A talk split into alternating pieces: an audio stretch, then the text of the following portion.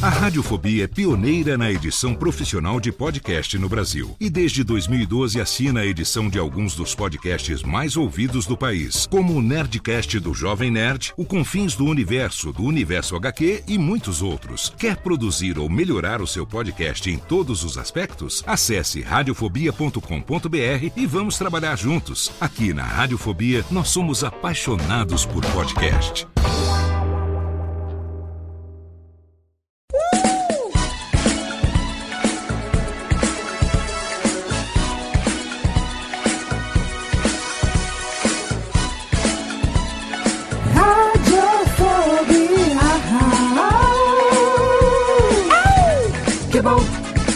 Já vai começar. Radiofobia já está no ar. Que bom, já vai começar. Radiofobia já está no ar. Que bom, já vai começar. Radiofobia já está no ar. Que bom, já vai começar. Radiofobia já está no ar.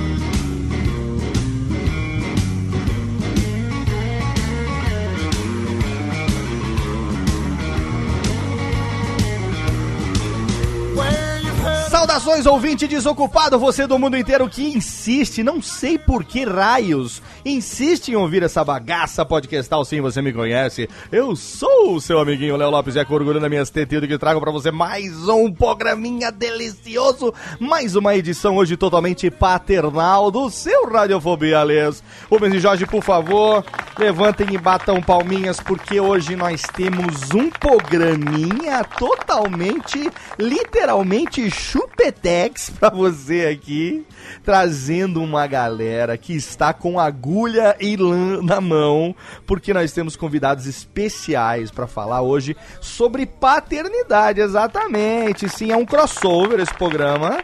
É mais uma surubinha. Faz tempo que a gente não faz. Cadê, Técnica? Cadê aqui o.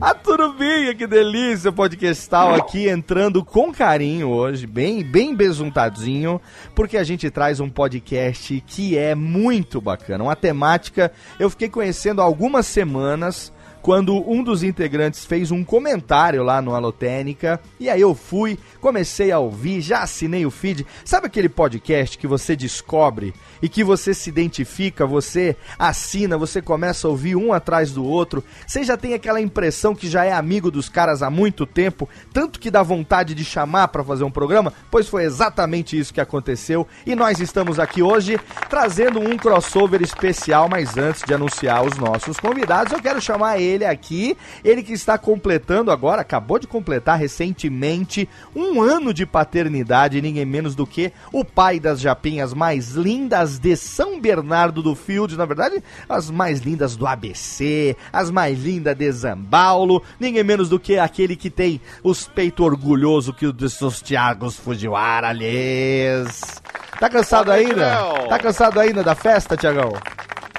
Rapaz, Léo, se eu soubesse que festa cansava tanto, eu tinha meu proposto a gente ficar em silêncio, É. vendo no Netflix. Mas você tá pensando o quê? Fazer uma festa de um ano, né? O show da Luna, que eu já tô sabendo que foi a festinha.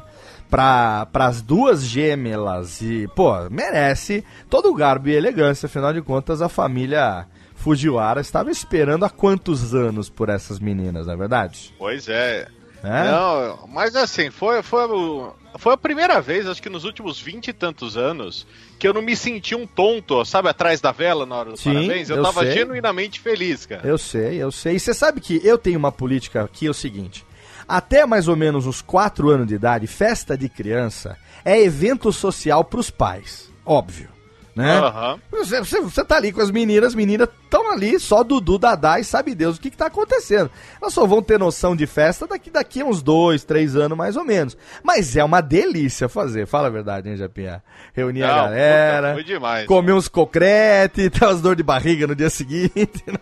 Não, mas olha, a hora que eu sentei pra comer um croquete e tomar uma cerveja foi meia-noite e meia, quando eu já estava em casa. ah, eu imagino. Porque É, na festa a gente vai fazendo aquela Sim. social e conversa com um, Sim. conversa com outro, tira foto com um. Quando você vai ver, já tá no fim da Mas festa sim. e você não fez nada. Na festa a gente quer mesmo é socializar e, e curtir os nossos convidados, né? Deixar as meninas ali sorridentes pra todo mundo, não é verdade? Parabéns, Tiagão. Olha a gente falando de paternidade Obrigado. aqui. Olha a gente aqui falando de paternidade, que delícia. Né? Hoje a gente vai ser, hoje a gente vai babar a ponto de molhar o microfone sem medo de ser feliz, porque a gente trouxe aqui um trio, Tiagão, hoje, né? Só eu e você, a gente dispensou aqueles que. A gente dispensou é, dois tipos de integrante: os que não têm filho e os que não reconheceram os filhos que têm. Nós dispensamos. São três tipos, e os que não transam também. Ah, mas aí. É, mas aí eu não poderia estar participando também do programa, então teríamos um problema, né? Então, assim, esse tipo eu fiz uma con- concessão, na verdade. Mas dispensamos aqueles que não são papais pra gente gravar hoje, com conhecimento mínimo de causa, obviamente. A condição, como diria meu amigo internei, sine qua non para participar do programa de hoje é ter pelo menos um rebento reconhecido em cartório com seu sobrenome. Essa que é a condição primeira. E aí nós convidamos esses caras que têm um podcast sobre paternidade, tem um blog sobre paternidade, fazem um trabalho muito bacana e é com orgulho que eu apresento, caso você aí, querido ouvinte, não conheça ainda, eu apresento o trio do Tricô de Paz no Radiofobia hoje. Olha que fenomenal! Aê! Pode, pode fazer festa. Eu não sei se eu apresento aqui por ordem analfabética. A gente tá com um problema sério no programa de hoje, porque contando com o Thiago Fujiwara, nosso japa, nós temos três Thiagos e todos eles com TH. Então, a nossa ordem alfabética hoje vai ser pelo vai ser pelo sobrenome, né? Mas eu vou, eu vou chamar ele, que foi o contato inicial que eu fiz, e eu quero que ele apresente os seus amigos pra gente. Tiago Queiroz, seja bem-vindo ao Radiofobia, meu velho. Aí, Léo, pô, cara, muito feliz de estar aqui com você. É, é muito louco estar aqui com você. A gente já te acompanha há um tempão e e tá aqui participando disso é é meio que você tá ouvindo o Papa e vendo a magia acontecer em tempo real e a gente cara, que isso, que loucura. Então, estamos aqui, a gente é o tricô, a gente é o tricô de paz e eu tenho aqui meus amigos Thiago Berto e E aí, o Vi- e o Vitor Candiota. Olha aí. Ou o Vitor Ourives, né? Que Ourives. é o alcunha, alcunha, da- Alcunha. Da, noite. Tiago Berto e Vitor Ourives. Então o trio é Tiago Queiroz, Tiago Berto e Victor Ourives aqui do Tricô de Paz. Estão presentes no programa de hoje. Os três da cidade do Rio de Janeiro, é isso? Isso mesmo. Os três da cidade do Rio de Janeiro. E olha, gente não vou falar muito agora, porque a gente vai falar, claro, o primeiro bloco do programa vai ser todo a respeito do trabalho de vocês. Depois a gente, no segundo bloco, vai falar de maneira mais solta sobre paternidade em geral. Mas é isso, é um crossover, é o Tricô de Paz hoje aqui no Radiofobia. Então você vai se identificar, você vai curtir. Já já a gente volta, Alice! Olha bem, olha bem, conhece. Radiofobia. Radiofobia.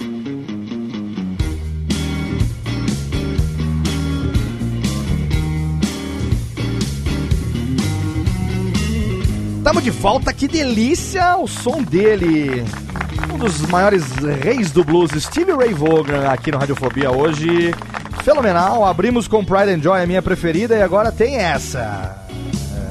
Mary had a little lamb. Olha aí, a Maria tinha o carneirinho, você não sabia? Ela tinha o carneirinho e esse carneirinho tocava blues. E nós estamos aqui no Radiofobia hoje totalmente fenomenal, trazendo o trio do Tricô de Paz. E eu começo sem mais delongas, fazendo uma pequena apresentação, porque eu, eu eh, aqui no Radiofobia a gente já fez em, em 2011, se eu não me engano, no mês de junho, a gente fez um, um podcast, o primeiro que a gente falou sobre pais, até foi um trocadilho muito in- incrível, incrivelmente criativo que eu fiz naquela ocasião, que o programa se chamou Pai de Casters, somos nós. E era pra falar sobre a experiência de a gente ser podcaster e pai, né? Então, de lá que veio a história do, do Flávio Soares, do Papo de Gordo, que grita cochichando, né? "Ai, seu filho da puta! É, Tem várias histórias lá. Se você não ouviu ainda, o link tá no post pra você ouvir um Radiofobia lá das antigas, pai de casters. Depois a gente gravou sobre pais nerds em 2013, no mês de maio. Eu sempre gravo com os meus filhos aqui, tem os nossos especiais de Dia das Crianças e tal. E agora a gente vai falar com esse trio que faz um podcast exclusivamente sobre paternidade, um podcast que foi criado para falar sobre paternidade. Então eu queria pedir para que vocês é, é, explicassem pra gente a origem do tricô de pais. Eu sei que o Tiago Queiroz tem um- um blog chamado Paizinho Vírgula. Né? Eu quero saber qual é também o, o tom desse, desse Paizinho Vírgula. Porque paizinho vírgula é um negócio muito show. Paizinho vírgula, não. Eu, eu quando leio, pra mim, eu tenho que. A, a entonação é paizinho vírgula. E esse vírgula, ele também poderia ser interpretado como é o caralho. Né? Tipo, é, a- a- o significado desse vírgula é pra você não falar paizinho é o caralho, no diminutivo, né? Né? Então eu falo assim, paizinho, vírgula. Se eu tiver errado, você já, Tiagão, me, me corrija aí, porque eu estou interpretando dessa forma.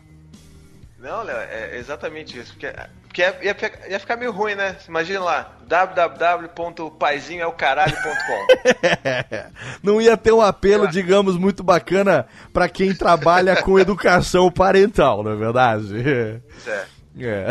É. E aí, pô, bom, a ideia foi desde, desde que meu. Bom, meu filho mais velho, o Dante, ele tem três anos e meio hoje, né? E Aham. desde que ele nasceu, pô, comecei a ter vontade de escrever e de me aprofundar e trocar experiências com as pessoas, escrever como estava sendo pra mim e tal. E, e, e aí uma coisa curiosa acontecia. Apesar de eu ser um pai, escrevendo sobre paternidade, sobre filhos, a maioria esmagadora das pessoas que me liam eram mães. É, que E eu legal. ficava assim, porra, não é possível, cara, não é possível. Tem que fazer algum jeito de, de fazer com que esses caras leiam. Porque, na verdade, eu até me reconheço, assim, na época que a Anne tava, a Anne é minha esposa, Aham. ela tava grávida do Dante, ela me mandava link pra caramba de troço pra eu ler durante a gravidez. E eu não lia porra nenhuma. Eu não lia nada. E eu sei que os caras também não leem nada. assim. a gente tem preguiça de ler as coisas, e aí a gente. Daí que veio a ideia, na verdade, de, de a gente se juntar. eh, O Thiago, né? O Thiago Berto e o Vitor, a gente. A gente, inclusive, se- a gente se tornou amigo depois de sermos pais. Então, foi um negócio que meio que através da paternidade. É. E aí a gente falou assim, cara, é, é, se, se os caras não querem ler o texto, não querem ver vídeo, não querem fazer nada, então vamos chamar os caras para sentar aqui na mesa com a gente e vamos conversar sobre paternidade. Mas não é qualquer paternidade, não. A gente vai conversar sobre paternidade supimpa. Paternidade supimpa. Desenvolva, desenvolva. Isso aí, esse na verdade esse foi um termo que o Vitor criou, então acho que ninguém melhor do que ele para poder explicar de onde saiu esse termo de velho. É, supimpa, Então, é, isso aí- realmente. É. Vem do nosso interior, daquela felicidade e vontade de dedicar a nossa alma à nossa cria. Aí vem Certo. um supinto, entendeu? Vem lá do Entendi. âmago. Ah, que- É uma, tipo, é um outro nível de amor. é um amor mais profundo do que simplesmente, né? É, E brega. É. Mas enfim, Ah, mas não tem problema. Não tem- o amor, pra ser verdadeiro, tem que ser brega, né? O amor não é chique, amor é brega, amor é. É supimpa, né? Acho que supimpa realmente é o adjetivo mais indicado pra isso. Agora, o. o, o, o- vem cá, eu quero saber. O, o paizinho, vírgula. Ele surgiu antes e foi um trabalho só seu, ô Thiago Queiroz? Ou é, foi já de- depois que vocês conheceram, que você resolveu fazer? Conta aí pra gente a, a ordem da, da- do surgimento do trabalho na internet. Assim, você faz o que da vida e como que foi que a internet entrou como sendo o canal pra você falar sobre isso e por que que você resolveu falar sobre isso? Beleza. É, então, a gente. Eu, quando eu tive o meu filho mais velho, né, hoje eu tenho dois, né? Então, o meu mais velho, quando ele nasceu, eu fiquei com essa vontade muito grande de, de escrever sobre o que eu estava vivendo, né? De escrever sobre como foi a gestação para mim, como é que foi o nascimento dele para mim. Aham. E eu queria muito relatar essas coisas e, e botar isso para fora. Então, sempre foi uma coisa, tipo um blog pessoal mesmo, né? E aí, a coisa meio que era, era bastante despretensiosa, porque eu só queria escrever e queria compartilhar com as pessoas, só que as pessoas começaram a se identificar muito. É, pais e mães começavam a se sentir muito ajudados pelos textos que eu escrevia, então eu, e eu e assim dentro dessa jornada eu comecei a encontrar o- é, maneiras de pensar a criação de filhos que sejam mais respeitosas, que valorizem um vínculo, né? Então, essa coisa de a gente estar sempre próximo dos nossos filhos, sempre naquela lambeção toda, Aham. dando colo para a criança quando pede, dando, sabe, dando banho junto, participando de tudo, sendo, sendo o que a gente chama também de um pai ativo, né? Aquele pai, pai que tá junto, que cuida, que faz tudo.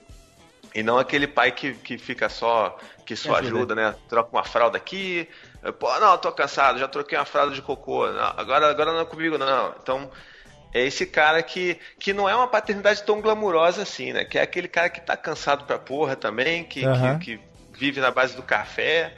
E, e, bom, aqui eu tô gravando com vocês e eu tenho aqui um soro à base de café injetado na minha veia pra poder não desmaiar. Então, foi, é, foi muito isso, assim, a coisa foi crescendo, as pessoas foram curtindo cada vez mais, né? E, e, e aí eu percebendo cada vez mais que os pais ainda não liam tanto, ainda não interagiam tanto, até que eu decidi fazer é, um canal no YouTube. Então também tem uns videozinhos lá que, porque- que é aquela coisa, né? O texto quando você escreve é aquela coisa mais séria, não dá pra não dá para brincar muito. Você vai escrever, você vai falar do ponto de vista do vínculo, do afeto e tudo mais. E aí no, no, no vídeo eu poderia ser um pouco mais eu, assim, podia brincar, zoar e tal. E aí a quantidade de pais que me assistiam começou a aumentar, mas ainda era pequeno. E aí, um dia desses, a gente estava conversando com, com o Vitor e o Thiago, né? Então, foi no meio, assim, depois que o blog que já tinha nascido, que eu conheci o Vitor e o Thiago. O Vitor eu conheci depois, porque ah, ele, é, o- ele é o pai mais recente do trio, né? E, e aí que a gente, pô, falou assim, cara, vamos, vamos gravar um podcast. Eles já tinham gravado um podcast antigamente sobre games, o Vitor e o Thiago. Eu falei assim, cara, vamos fazer um sobre paternidade, vamos sentar e falar, falar besteira, sem freio, vamos falar das nossas experiências, vamos falar do que, a gente faz de errado, das nossas cagadas, vamos falar dos nossos acertos também. E aí que, e aí que tem surgido o Tricô de Paz, que é esse negócio maravilhoso, cara. E, e- e é incrível como é que tá sendo a resposta dos pais, assim, os pais ligando pra, ma- ligando não, porque a gente não tem telefone, né? Mas mandando e-mail pra gente, falando, tipo, pô, cara, eu vi o relato do, do, do, Thiago Berto e, pô, fiquei chorando na rua, lembrando do como é que foi pra mim, difícil também e tal. Então, pô, cara, esse contato tá sendo incrível, incrível. Ô, É. Thiago, e vocês tiveram é, uma boa aceitação com as mulheres? Eu falo pelo seguinte: eu li muito também, eu queria me inteirar bastante, e você acaba caindo em blog, site de mulheres, e eu sentia ah, em muitas delas, assim, comentários, tudo uma hostilidade, tipo de. Ah, o pai não serve pra nada, é a mãe que cuida, a mãe que faz isso, a mãe que aquilo. E daqui a pouco elas, meu, com certeza caíram no blog de vocês, viram o material de vocês e falaram, porra, mas como que esse um homem tá, tá tipo, levando à frente esse negócio de, de cuidar de filho e disso, daquilo? Como que foi a reação? Vocês tiveram feedbacks é, afrontando vocês ou desde o começo foi, foi bacana essa relação com os ouvintes, com os leitores? Cara, sempre foi bem positivo, assim, porque é, sempre que a gente escreve ou, né, ou quando a gente está gravando um, um episódio, a gente, a gente tenta sempre respeitar muito o nosso lugar, né? A gente, tipo, a gente é pai, a gente não vai ficar falando sobre amamentação, né? Porque a gente não. Apesar de eu ter peitinho, não sai leite. Ah, eu sempre falo isso também. Eu tenho teta, mas não tenho leite. É isso aí. mas, mas assim, a gente respeita muito, a gente sempre fala muito do nosso ponto de vista, né? De maneira a, a não, a evitar com que as, as mães não se sintam invadidas com, o nosso, com a nossa fala, né?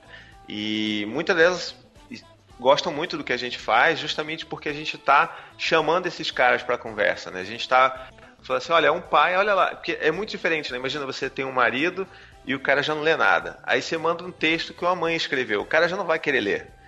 Então, se você manda um texto que, que é um cara que escreveu, que é um pai que escreveu, já existe uma, um pouco mais de chance de que aquele cara vai querer ler, vai se interessar pelo que você fez. Porque né, a linguagem é diferente, o cara vai poder se identificar, então é uma pegada diferente mesmo. E você. Eu tava dando uma olhada aqui agora. É recente, né? Quer dizer, o podcast nasceu agora. A gente tá gravando esse programa é, no mês de setembro, embora a gente esteja publicando ele é, no comecinho de outubro. Mas no momento da gravação desse programa, tem seis episódios no ar. Quer dizer, se o programa, se o programa fosse uma gestação, provavelmente vocês estariam descobrindo que estão grávidos agora. Né? Por aí. né? Estaria. Acabou de descobrir, começou os enjoos e tudo mais. E, o, e, mas os vídeos, eu tava dando uma olhada no YouTube, os vídeos é, já tem um ano, o canal no, no YouTube já tem acho que um pouquinho mais de um ano, né? É, e o blog, quanto tempo tem, o, o Thiago? O blog ele tem uns três anos e pouquinho. Ele nasceu logo depois que o Dante nasceu, né? Certo. Tem a Então idade ele- do mais o velho. blog é né? o mais velho. E aí o canal no YouTube veio como um complemento, já que os textos. é, mas era mais esses textos no começo, é, é, pelo que eu entendi, uma espécie de diário online que você fazia, né? É, tipo isso. Não tinha muitos assim pretensão didática. A sua, a sua formação, você trabalha com o quê? O que, que você faz da vida pra comprar fralda? Pra comprar fralda eu sou engenheiro. Engenheiro. O Berto faz o quê, Engenheiro. Berto? Atualmente o Berto é desempregado. O mais, mas quando era empregado era em que ramo? Eu trabalhava com marketing, cara. Eu era Com analista marketing. de marketing. O tricô de paz foi ideia sua ou não o nome? Que tem alguém de marketing metido nisso aí, hein? É. Não, cara, a gente sugeriu vários nomes, mas se eu não me engano, quem sugeriu o tricô foi o próprio Thiago. Não, não foi? Eu achei- Eu Foi, não Ah, foi você. Foi você? Eu que sugeri. Foi, foi o Vitor, verdade. Eu, eu tenho certeza que não fui eu. E o Vitor faz o que da vida? O Vitor faz o que da vida, Vitor? Bom, é meio complexo falar. Resumidamente, eu fico programando o dia inteiro. É, é o cara, é o menino do TI, é o menino do TI, muito bem. Pois é, aí que tá. Eu não sou da TI, é meio complicado. Não, você é programador, você pode ser é programador, você pode É. trabalhar, sei lá, na SAP, você pode fazer um monte de coisa, porra. né? Pois é. Olha, eu fico me prostituindo no computador o dia inteiro. as pessoas. Então tamo junto, porque eu também eu sou um garoto de programa, passo o dia fazendo programa. Exatamente. Entendeu? Eu faço programa e ganho dinheiro pra isso. Eu sou uma puta paga. Não tem outra explicação.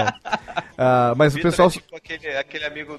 O, o Vitor é tipo o Chandler do, do Friends, sabe? A gente não É. sabe direito o que ele faz. É, Última mas. Informação foi Mother. É, esse É tipo de isso. cara é o cara que hoje em dia, quando você menos espera, ele aparece com uma empresa milionária embaixo do braço. né? Então não subestime, não subestime os programadores, porque né, nunca se sabe da onde que a coisa está surgindo. Mas quando eu fiquei sabendo é, pelo e-mail do Thiago, do Tricô de Paz, primeira coisa que me chamou a atenção foi o nome. Porque é um nome do grandíssimo caralho. É uma puta de uma sacada.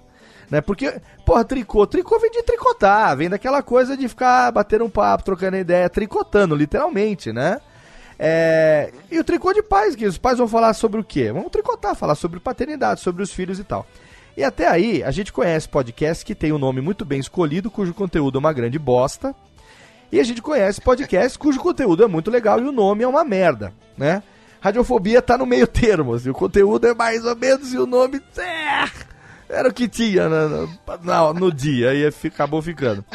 Mas o Tricô de Paz, a surpresa positiva pra mim, e olha que pra mim, eu que trabalho com isso 24 horas por dia, não digo porque eu durmo pelo menos umas 4 por dia, mas média de, sei lá, de 14 horas por dia trabalhando com isso já direto desde. Vai fazer agora, acabou de completar é, quatro anos dedicado à empresa, a, Radiofobia Podcast Multimídia. Apesar de ter multimídia no nome, 99% do trabalho é podcast e o outro 1% é, é multimídia, né? Então acaba sendo mais podcast. Imagina como é difícil é, ser surpreendido com coisas novas, né? Tendo contato com tanta coisa que aparece, muita coisa é, bacana, gente legal, com conteúdo legal, mas é, com uma temática que já tem, apesar de eu ser contra essa coisa de achar que tem é, uma saturação de tema, não tem, acho que todo mundo pode falar sobre qualquer coisa, mas vocês conseguiram ser originais no tema, conseguiram ser originais no nome e o conteúdo é bacana, é bem produzido, é bem editado e é relevante para quem realmente, para esse nicho ao qual vocês se destinam a fazer, que é o nicho de pais, né? Ah, como que tem sido a, a- aceitação dos pais do podcast? Como é que vocês têm feito para divulgar o podcast? Como é porque a gente sabe, eu sei muito bem como é difícil o podcast crescer em audiência, né? Crescer, enfim, consolidar dentro do seu nicho, principalmente quando é um nicho novo que ainda não tem muita entre aspas concorrência, é até mais fácil. Agora, quando é, imagina o nicho game, cinema, cultura pop, barra geek, barra nerd, tecnologia, né? É uma coisa muito mais complicada. Ou o cara tem um grande diferencial, Pode ser na qualidade, pode ser no tema, qualquer coisa. Ou então ele vai acabar caindo naquele universo de ser comparado com os antecessores. E se o antecessor for melhor, né? Apesar de a pessoa poder ouvir vários e ele agregar e não se agregar, mas é, é difícil você acabar se consolidando. No caso do Tricô de Paz, que tem uma temática original, um nicho diferenciado, como é que vocês estão trabalhando essa questão? Como é que tem sido o crescimento nesses três meses aí de podcast? Cara, é, tem sido um negócio muito doido, assim, porque o público que, assim, o público que já me acessava por causa do blog, por causa do YouTube, não é um público que exatamente consome podcast, né? Então, né, sei lá, Aham. público mínimo, né? E, e é o, a- o nosso maior desafio hoje em dia é justamente tentar converter essa galera, né? Trazer essa galera para conhecer o que é um podcast. É. Então, tipo, né, no início a gente tinha que falar, olha, podcast é, é, é um rádio na internet. É, tem que falar esse tipo evangelizar, né, pro cara cara? entender, É, né? aham. Tem que E- evangelizar isso aí. E a gente está trazendo, as pessoas estão tão gostando, estão curtindo, mas a divulgação é basicamente assim, né? No, no- no boca a boca mesmo. A gente vai, chama, pede para as pessoas ajudarem a divulgar. Aham. E, e tem sido bem bacana, assim. Eu acho que tem, a gente tem tido uma, uma boa resposta, assim, de, né, de pessoas acessando, pessoas fazendo download. Então, eu acho que pô, é uma puta felicidade, assim. E, e ouvir o que você fala do nosso podcast, né, dizer que ele é pô, original, que ele tem um nome legal, que o conteúdo é legal e que a edição é legal, ainda mais saber disso, porque, pô, tô me ferrando para aprender a editar. Aham. Isso é, isso é super pô, gratificante, justamente por causa disso, porque a a gente não teve muita pretensão, assim, sabe? Quando a gente começou, a gente sentou para conversar, a gente não, não, vamos fazer um plano aqui e vamos fazer um podcast que a gente vai dominar, vamos ver qual é o nosso nicho. Mas é por mercado. isso Não, que gente- eu acho que vai dar certo, viu? Eu acho que essa, esse fator é o, é o primordial, sabe? Porque quando você fala sobre aquilo que. Eu, eu, sempre, eu tô sempre falando isso nas oportunidades que eu tenho, né? É, duas, duas coisas que tocam o ouvinte de podcast, e aí vocês vão ver depois os comentários, a reação do pessoal e tal. Mas duas coisas que realmente é, tocam o, o ouvinte de podcast, que levam o ouvinte a, a adotar um podcast. Assim, a pessoa tem que falar com paixão daqui, sobre aquele assunto. Para falar com paixão, ela precisa de uma entre duas características. Ou ela entende pra caralho do que ela tá falando, ou ela gosta pra caralho do que ela tá falando. Você não precisa ter as duas juntas. Se o cara entende muito ou gosta muito, a chance dele falar com paixão e isso transmitir pro ouvinte é muito grande. Quando você junta as duas coisas, porque paternidade, se você é pai, você entende pra caralho, ponto. Você não precisa ser, é, é, entendeu? O, o, o Samitiba, que Deus o tenha, que gostava muito dele. Você não precisa ser, né, nenhum, nenhum psiquiatra, psicoterapeuta educacional. Não, você é pai, caralho. Então, pai, você já tem aí o. o, o, o, a- a- né, já, já, você já tá balizado pra falar sobre paternidade. E aí você gosta, né? Porque tem pai que não gosta. Tem pai que é pai e, e é pai e ponto. É, ele, ele foi lá, deu uma pirocada e nasceu. E, e tá aí.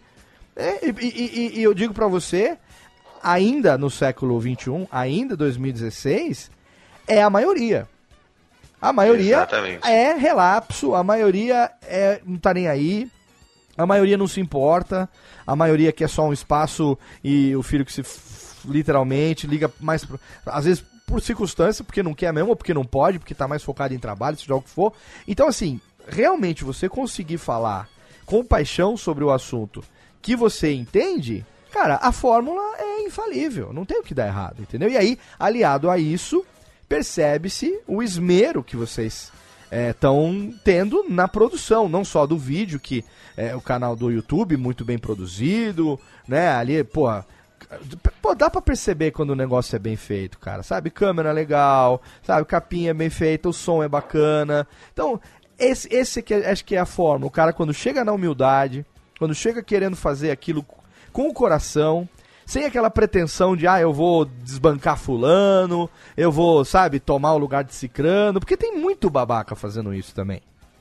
Tem É, né? muito imbecil que chega chegando e não se esforça em, em- em saber o que, que veio antes, o que está acontecendo.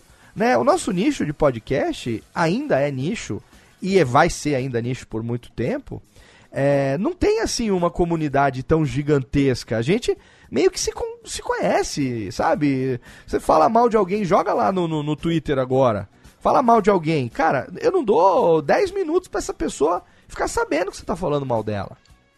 Entendeu? Não por, por maldade, mas é porque ainda é uma comunidade muito pequena, muito estreita.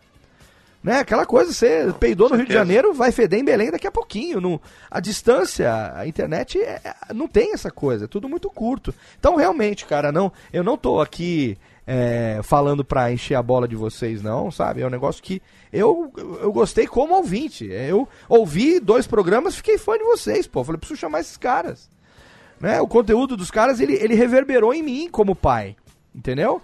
Eu, eu me senti fazendo o que provavelmente a gente deve fazer em janeiro, agora quando eu estiver no Rio de Janeiro. Sentado com vocês em volta de uma mesa, falando da filharada, contando o caos do que aconteceu, dando risada e tomando uma breja. É, Pô, isso vai ser bom demais. Essa que- Pô, mas essa não que é a mas- sensação. Mas, tem que ser, não, é, não pode ser aquele bora marcar de carioca, não, hein? Não, não, não, não, não, não. Cara, com cerveja, com cerveja eu não brinco. Quem me conhece sabe. Com cerveja eu não brinco e eu não perco uma oportunidade. Mas ó, mudando de rasgação de seda para processo de criação de vocês, como é que vocês fazem? É, claro, mais uma vez, na gravação desse programa, a gente tem seis programas no ar ainda. É, na publicação, com certeza, a gente vai ter mais. A periodicidade está como? Tá quinzenal, né? Quinzenal, é. Quinzenal. E sai que dia da semana ou não tem um dia certo pra sair? Sai cada é, quinta-feira sim, quinta-feira não. né? Quinta-feira. Quinta-feira. Quinta-feira agora, né? Após essa gravação, a gente vai ter já o nosso sétimo episódio já no ar. Perfeito. Então, no momento da gravação aqui, a gente tem seis episódios no ar. O piloto número um foi Como Nascem os Pais, depois tem Vida Social Pós-Filhos, interrogação. Alimentação de filhos e de pais também, especial do Dia dos Pais. O Pai e o Trabalho e esse que eu tava ouvindo agora, antes da gravação, terminando de ouvir, Paternidade, Gestação e Parto. É, como que vocês têm feito para escolher os temas? Vocês trazem para o podcast assuntos que vocês aí é, é, no cotidiano já conversam? Vocês têm um feedback dos ouvintes que retroalimenta isso? As mulheres participam desse processo? Como é que tem sido a, a definição dos temas? A nossa produção ainda está muito orgânica ainda, a gente está adaptando em relação ao que o público diz pra gente e tudo mais. É de tudo um pouco. A gente vê se algum alguém ouvinte nosso sugerir um tema, a gente anota, já bota na lista de é, temas para gente futuros. A gente mesmo entre si fica pensando num tema interessante, algo que, que ca- encaixe na semana, caso aconteça. A gente tem isso em mente para engatilhado já. Certo. E estamos modificando. Até mesmo o formato do nosso podcast ainda não está fechado, a gente vai adaptando. Por Legal. exemplo, a gente está vendo muito que é, os comentários são muito importantes. Até mesmo como se fosse uma terapia é, de pai, em grupo. Aham. A gente vai contando nossos relatos, vai contando nossos problemas, vai se reconhecendo no outro e vendo que ninguém está sozinho. Tem várias, tem várias situações que o outro já viveu, já vivenciou, tanto boas quanto ruins, então a gente vai se ajudando. Excelente. E com isso a gente está em, em- transformação ainda. Aham. É, e eu acho que esse é o segredo, sabe? Porque é, não, não precisa estar fechado, né? Você pode realmente é, mudar de acordo com o feedback, de acordo com aquilo que vocês perceberem que funciona.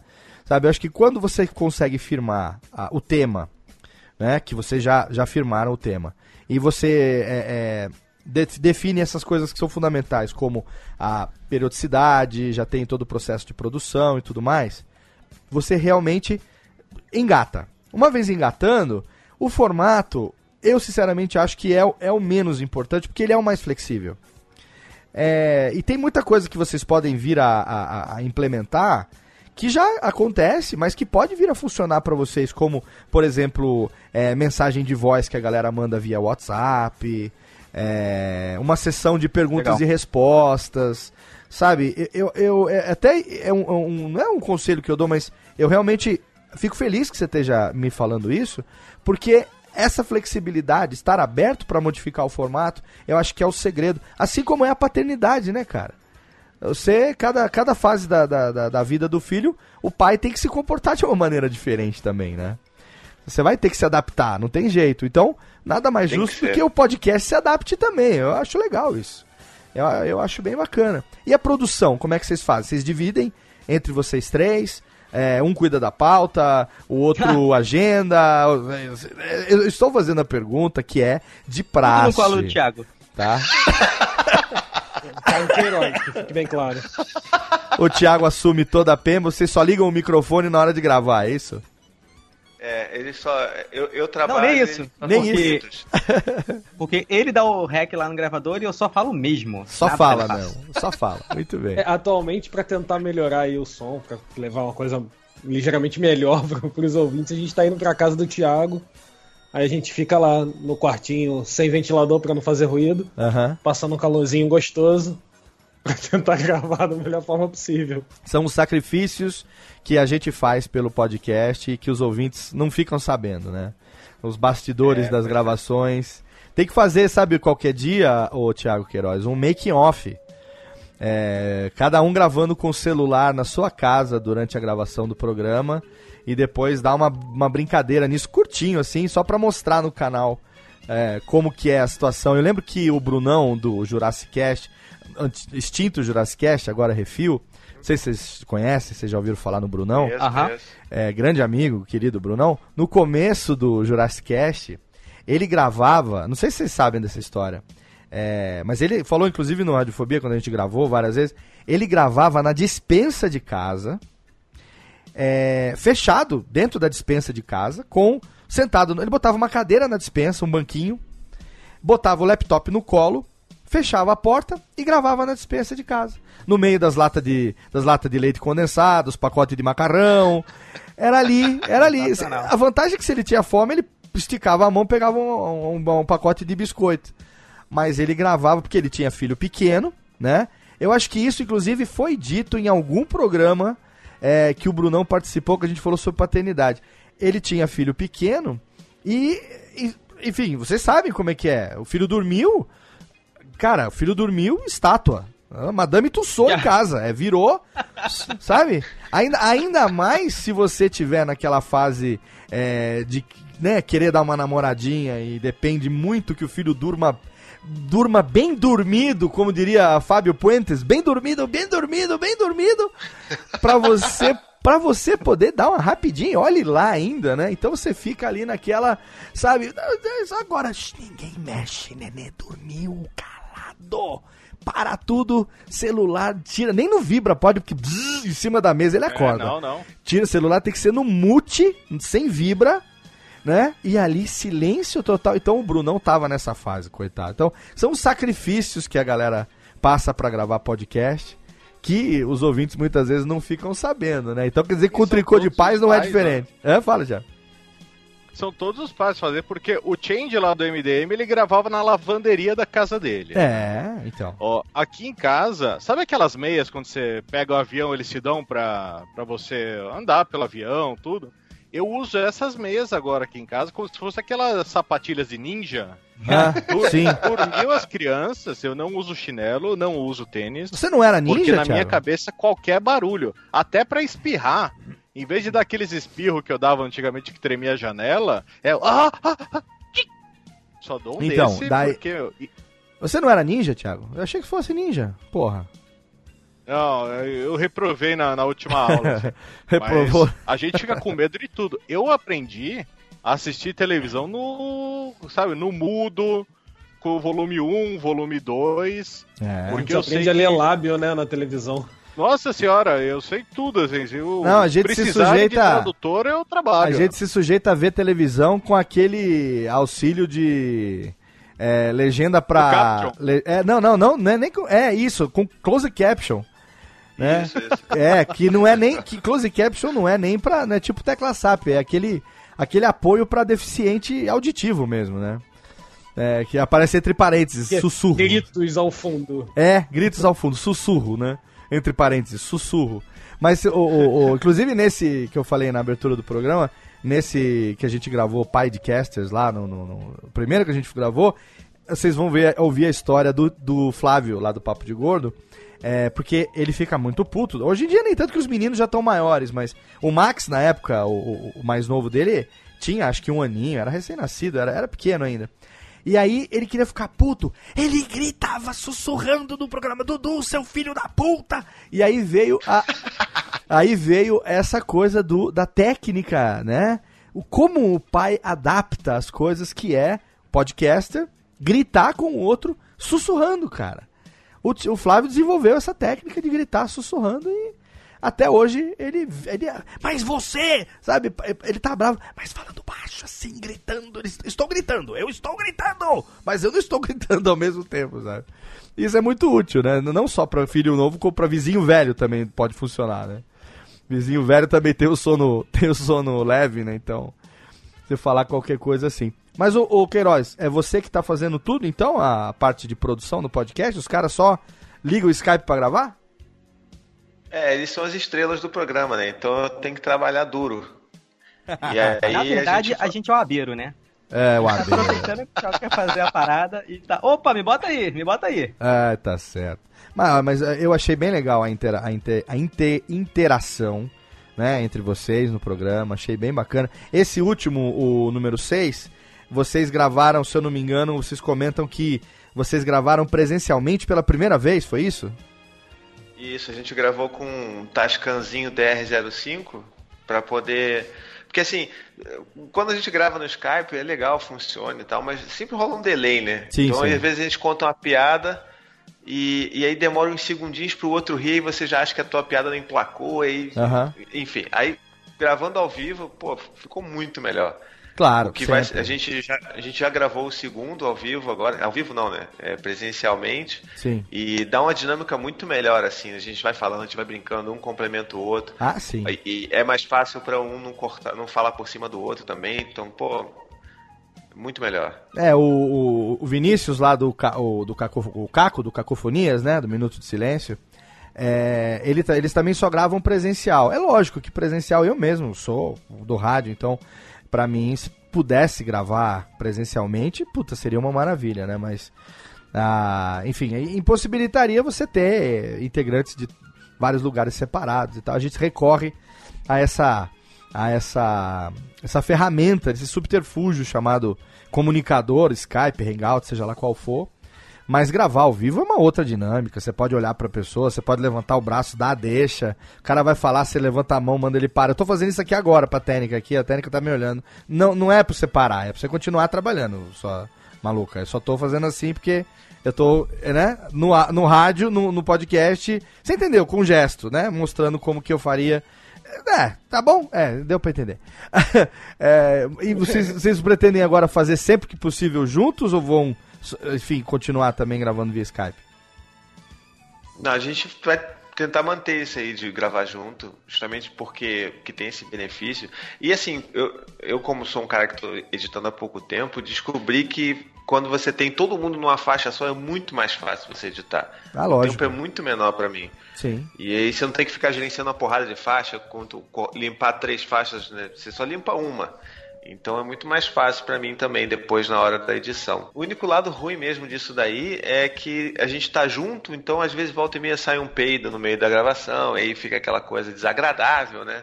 Ah. Ó, já já parte teve- fechada, né, por cima. Ah, mas quem é? Quem é pai tá acostumado com peidinho, vai. Já, quem é? Como diz o outro, o que, que, é pei... falo- que, que é o peidinho pra quem já vive cagado, não é verdade? Porra, né?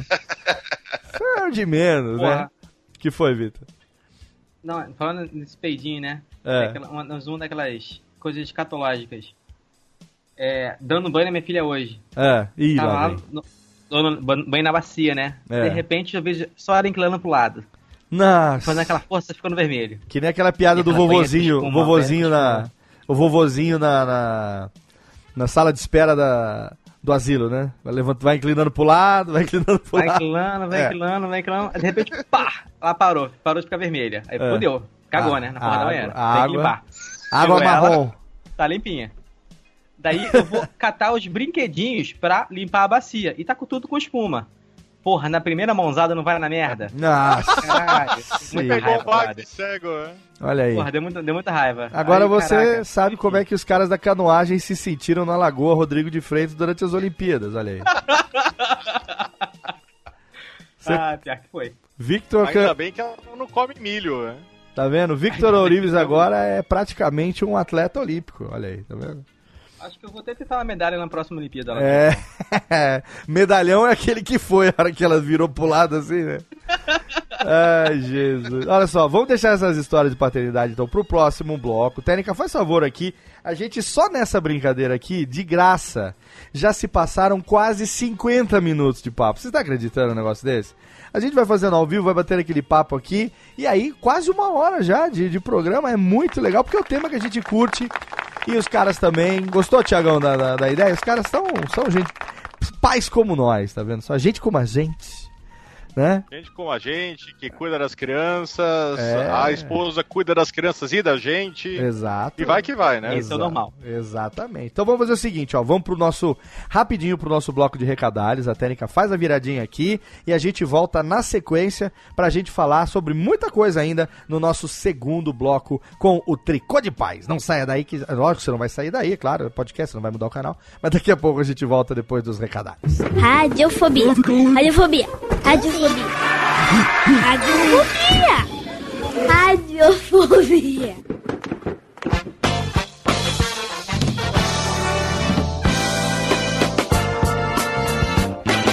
Vamos rapidamente para a sessão de recadalhos desse Radiofobia hoje, totalmente paternal, com os nossos mais novos amigos, diretamente do blog Paizinho Vírgula e também do podcast Tricô de Paz. Se segura que tem muita história bacana ainda até o final do programa. E eu quero agora fazer uma convocação para você que acompanha o Radiofobia, não sei por que cargas d'água, desde fevereiro de 2009, quando o nosso programa número 1 um foi ao ar, o nosso piloto, o primeiro Radiofobia com o nosso querido Padim Marcos Aguena. Nós estamos há algumas semanas de publicar, por mais incresça que parível, sim, o Radiofobia de número 200, Lies!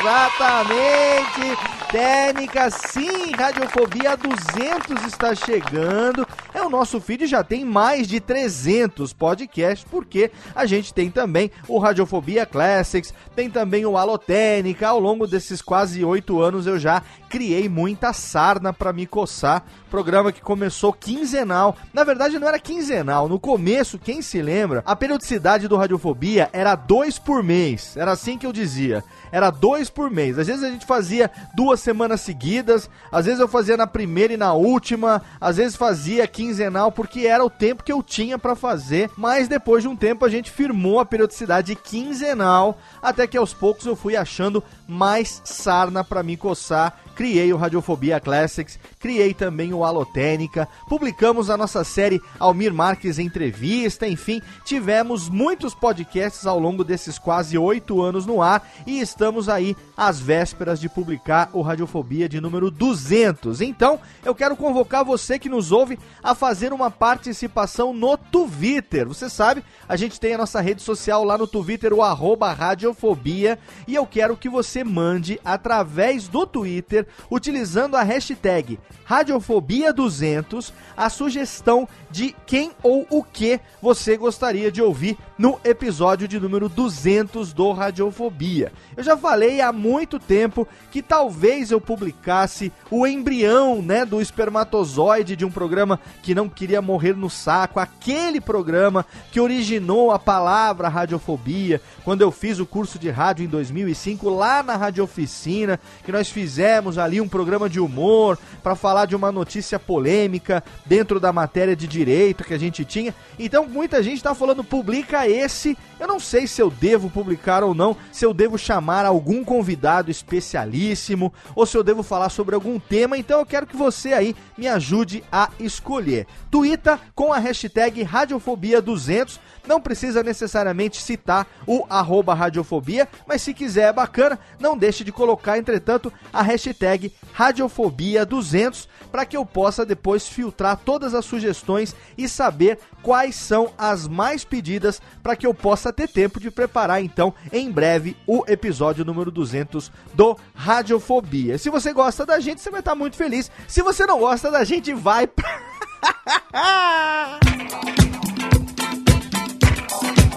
De encerrar os recadalhos, eu tenho aqui para você, é claro, a sugestão, a recomendação dos nossos parceiros de hospedagem. Sim, você sabe que o nosso site, o nosso blog, a base de operações do Radiofobia, se hospeda em HostGator, que é um dos melhores de serviço de hospedagem do mundo. Entra agora no nosso site radiofobia.com.br barra podcast. Lá no topo você vai encontrar um banner da HostGator para você clicar e você vai ter acesso a todos os planos. Com certeza um cabe no seu bolso. Você pode assinar um plano compartilhado, um VPS, um plano dedicado. Tenha certeza que qualquer que seja vai atender a sua necessidade com estabilidade e suporte a qualquer momento. Agora, se você quer segurança para os episódios do seu podcast, para os arquivos MP3 do seu podcast, aí eu recomendo o nosso outro parceiro que é Blueberry Hosting, o serviço da Raw Voice, a mesma empresa que desenvolve o plugin do Blueberry PowerPress. A Blueberry Hosting tem vários planos também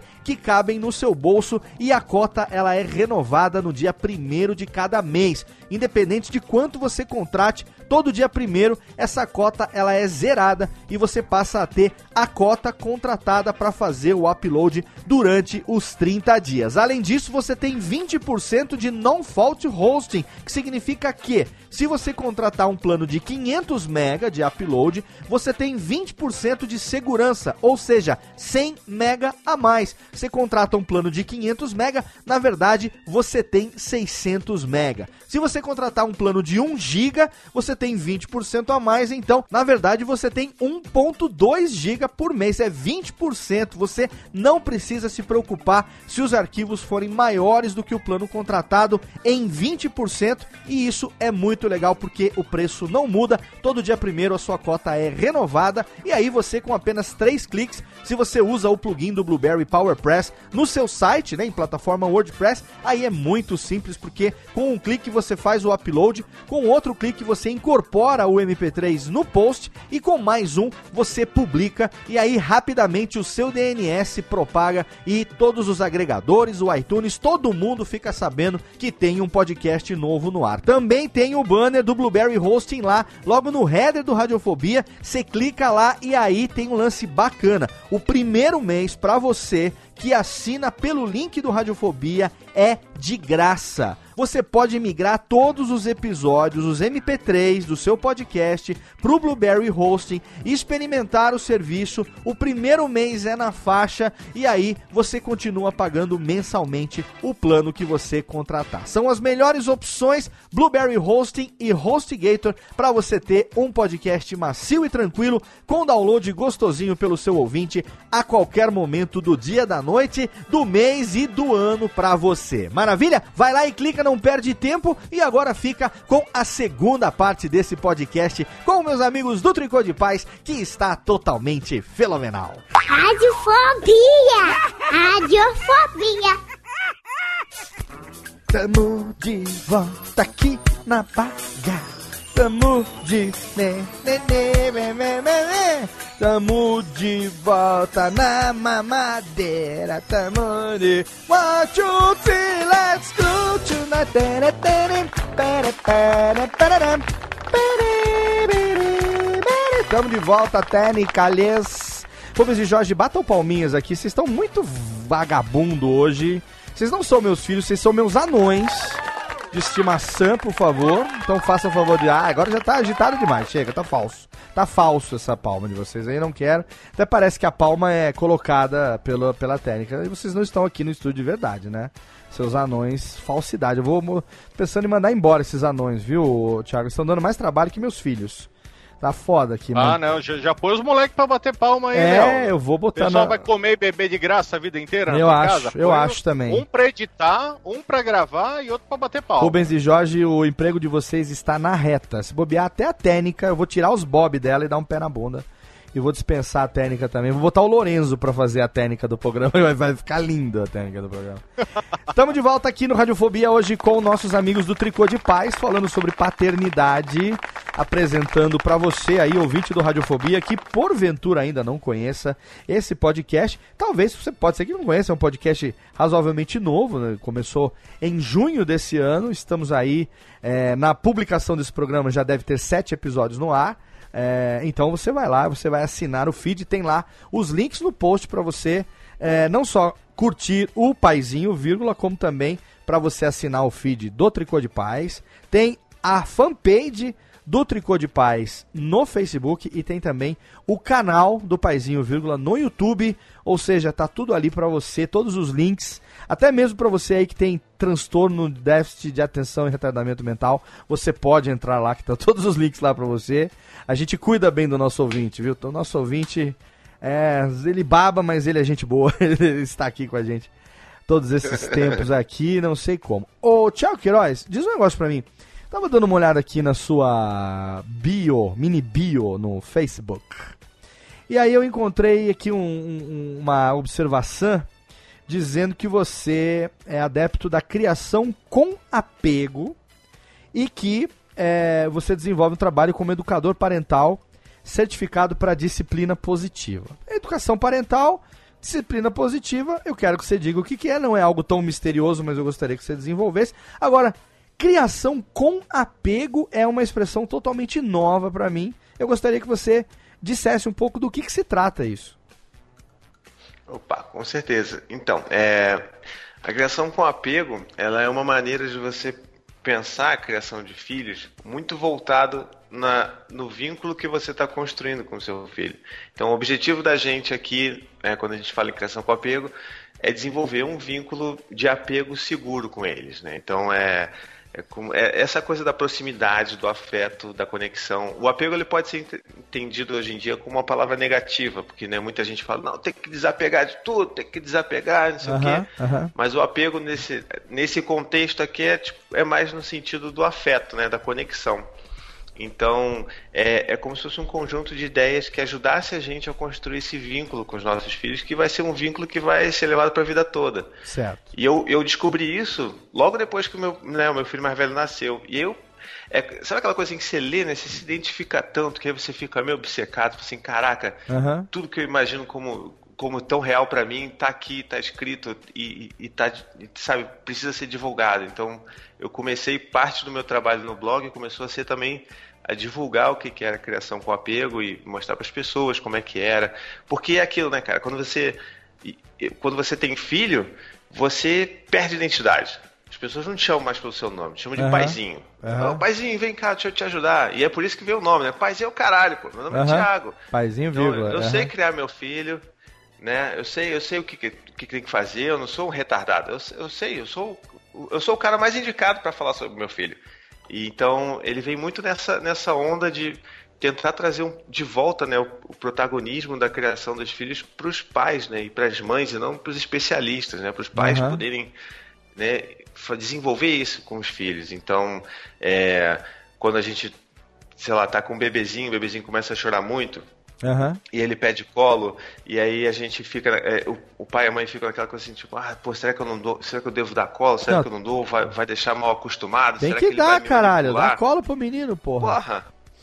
Exatamente. Então, é. É, é. triste saber que ainda precisa ter gente falando que, porra, dá a cola pra criança que não tem problema, sabe? Não, Mas deixa o menino chorar quando tem motivo para chorar, sei lá, bateu, machucou, enquanto não parar de doer, ele vai chorar, mas você vai fazer o menino deixar chorando de propósito, sendo que o remédio para isso é só dar um colinho para ele? Ah, tomar no cu também, né? Falar pra você. Não, tem gente que quer criar viking, não quer criar criança, né? Não, tem gente que quer criar um bando de monstro que depois pegam a adaga e enfia no coração do pai, não sabe por quê, né? aqui, eu estou metaforicamente falando, né? Estou dizendo aqui.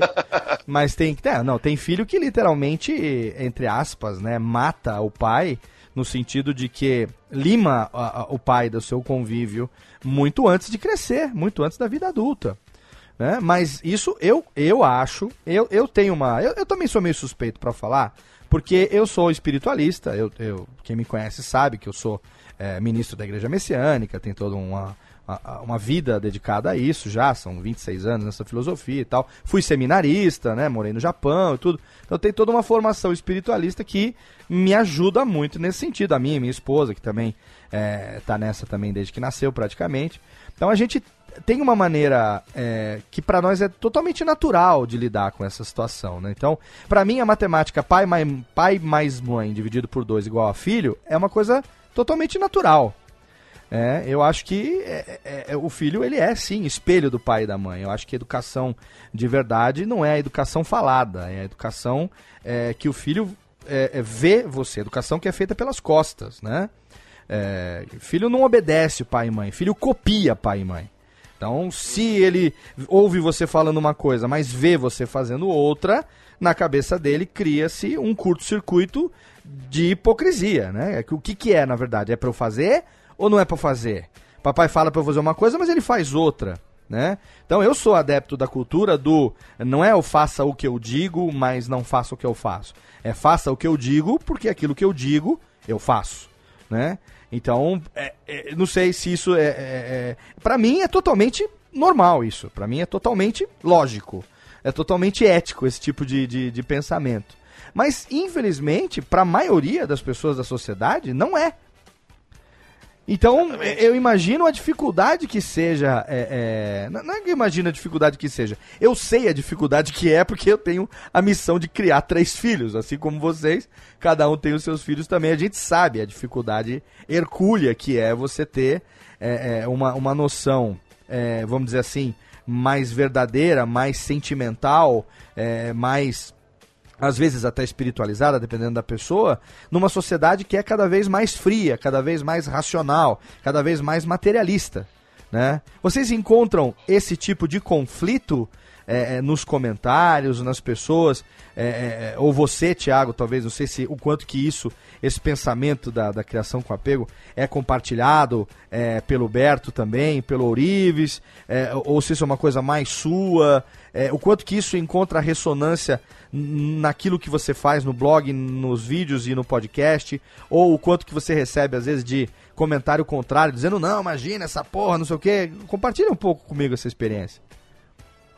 Pô, então, é, ainda existe assim bastante resistência, né? E, e olha, volta e meia, assim, não é não é uma grande maioria, mas assim, volta e meia aparece nos comentários, assim, pô, é depois quando seu filho te dá um, te der uns tapas na sua cara, aí você vai lembrar que você tá fazendo tudo errado, sabe? Os caras vêm assim. É, é tipo aqueles comentários de G1, né? Vem uns caras assim meio malucos e falam: Ah, você que tá fazendo isso, seu filho depois vai ser preso, a vida. A, tem aquele jargão ridículo, né?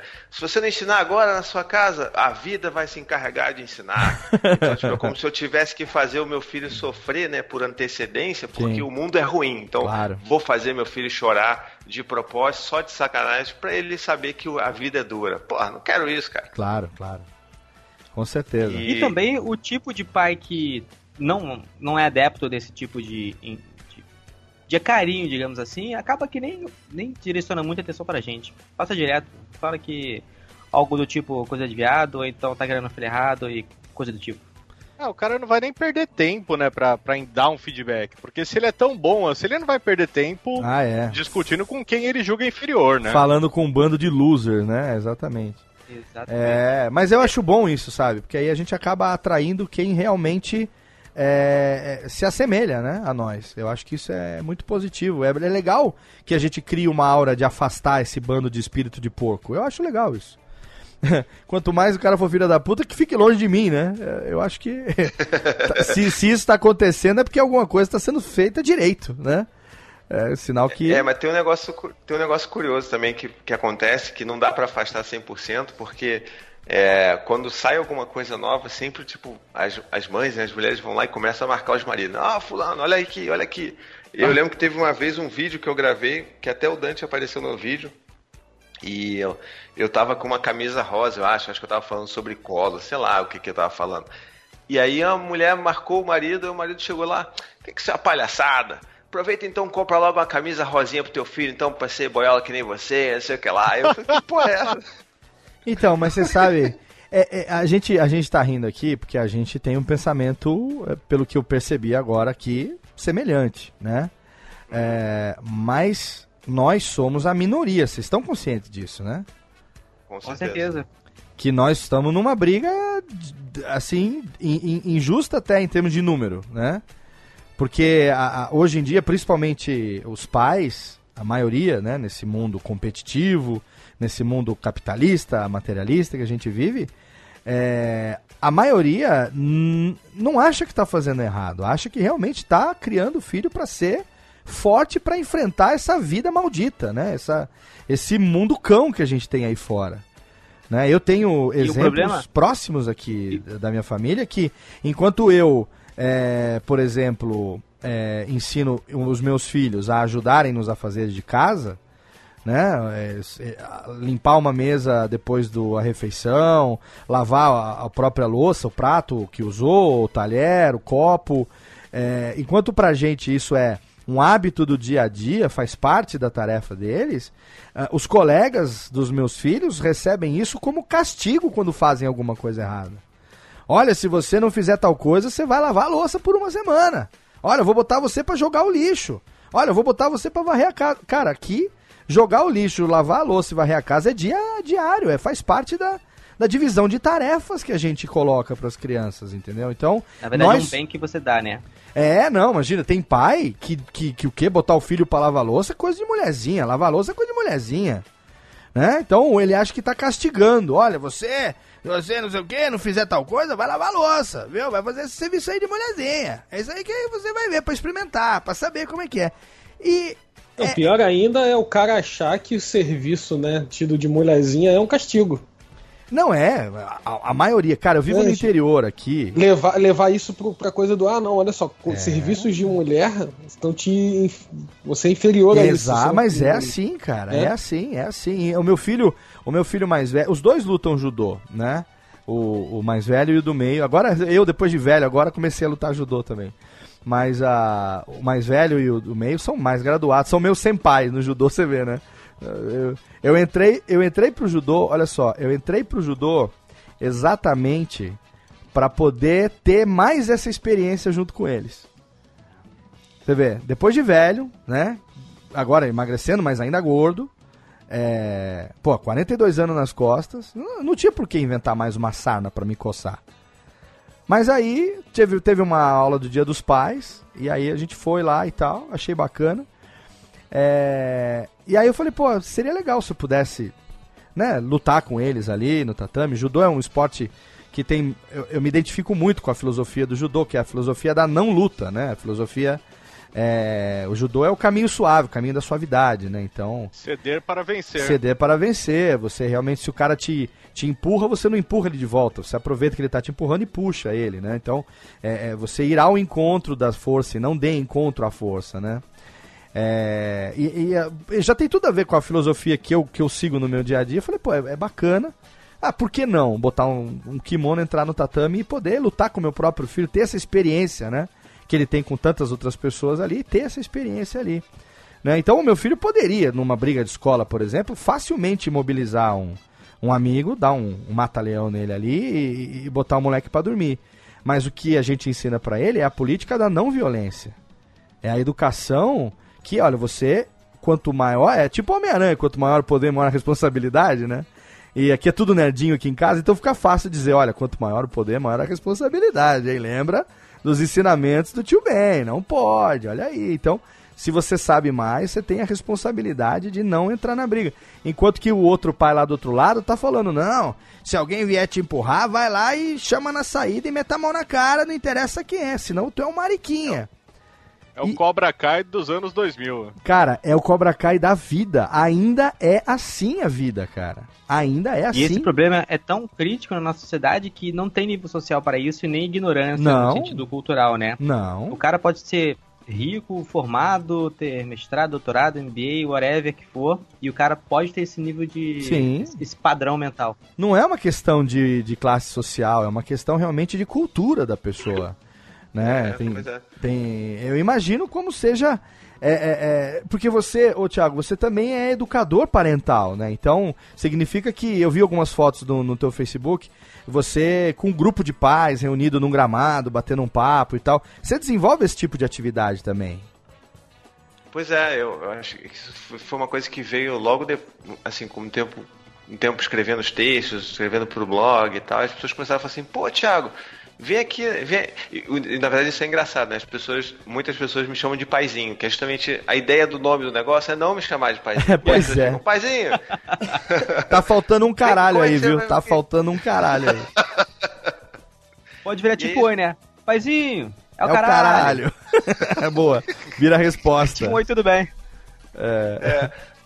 Mas aí as pessoas ficam, né, pô, como é que você pode vir aqui na minha cidade e tal? Vamos fazer uma roda de conversa. Então, esse, é, foi por causa dessa demanda que eu resolvi também estudar mais e me preparar mais para poder conduzir esse tipo de conversa, né? Aham. E, e é sempre tão, cara, é, é tão prazeroso, porque você trouxe esse assunto da não violência, e isso é uma coisa que, que, que sempre vem nesses encontros, né? Os pais sempre falando que, poxa, eu tô aqui tentando fazer uma coisa diferente, estou querendo construir uma relação bacana com meu filho, estou aqui tentando fazer diferente do que fizeram comigo, né? Então você vê que a maioria dos pais e das mães que estão nesses encontros, eles estão ali tentando, na verdade, quebrar os ciclos de violência que elas vivem, sabe? Tipo, Aham. pessoas que apanharam muito quando eram criança, que né, foram castigadas demais, que foram humilhadas demais. Então, é, quebrar esse ciclo da violência para tentar construir alguma coisa um pouco mais respeitosa é, é, é uma das maiores dificuldades que essas pessoas têm.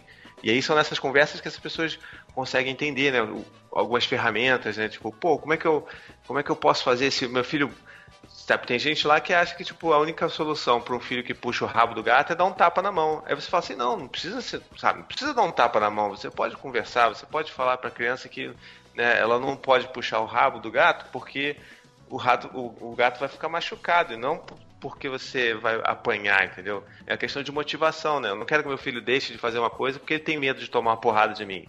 E sim porque ele sabe que aquilo é errado.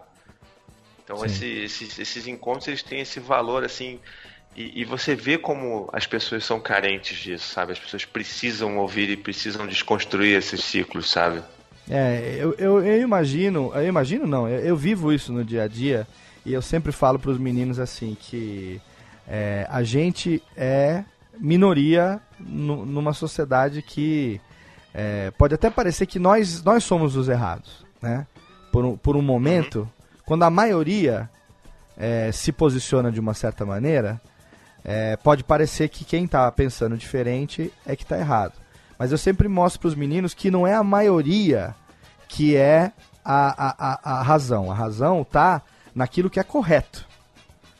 Não é a maioria, né? Você imagina, sei lá, a, Câmara dos Deputados, entendeu?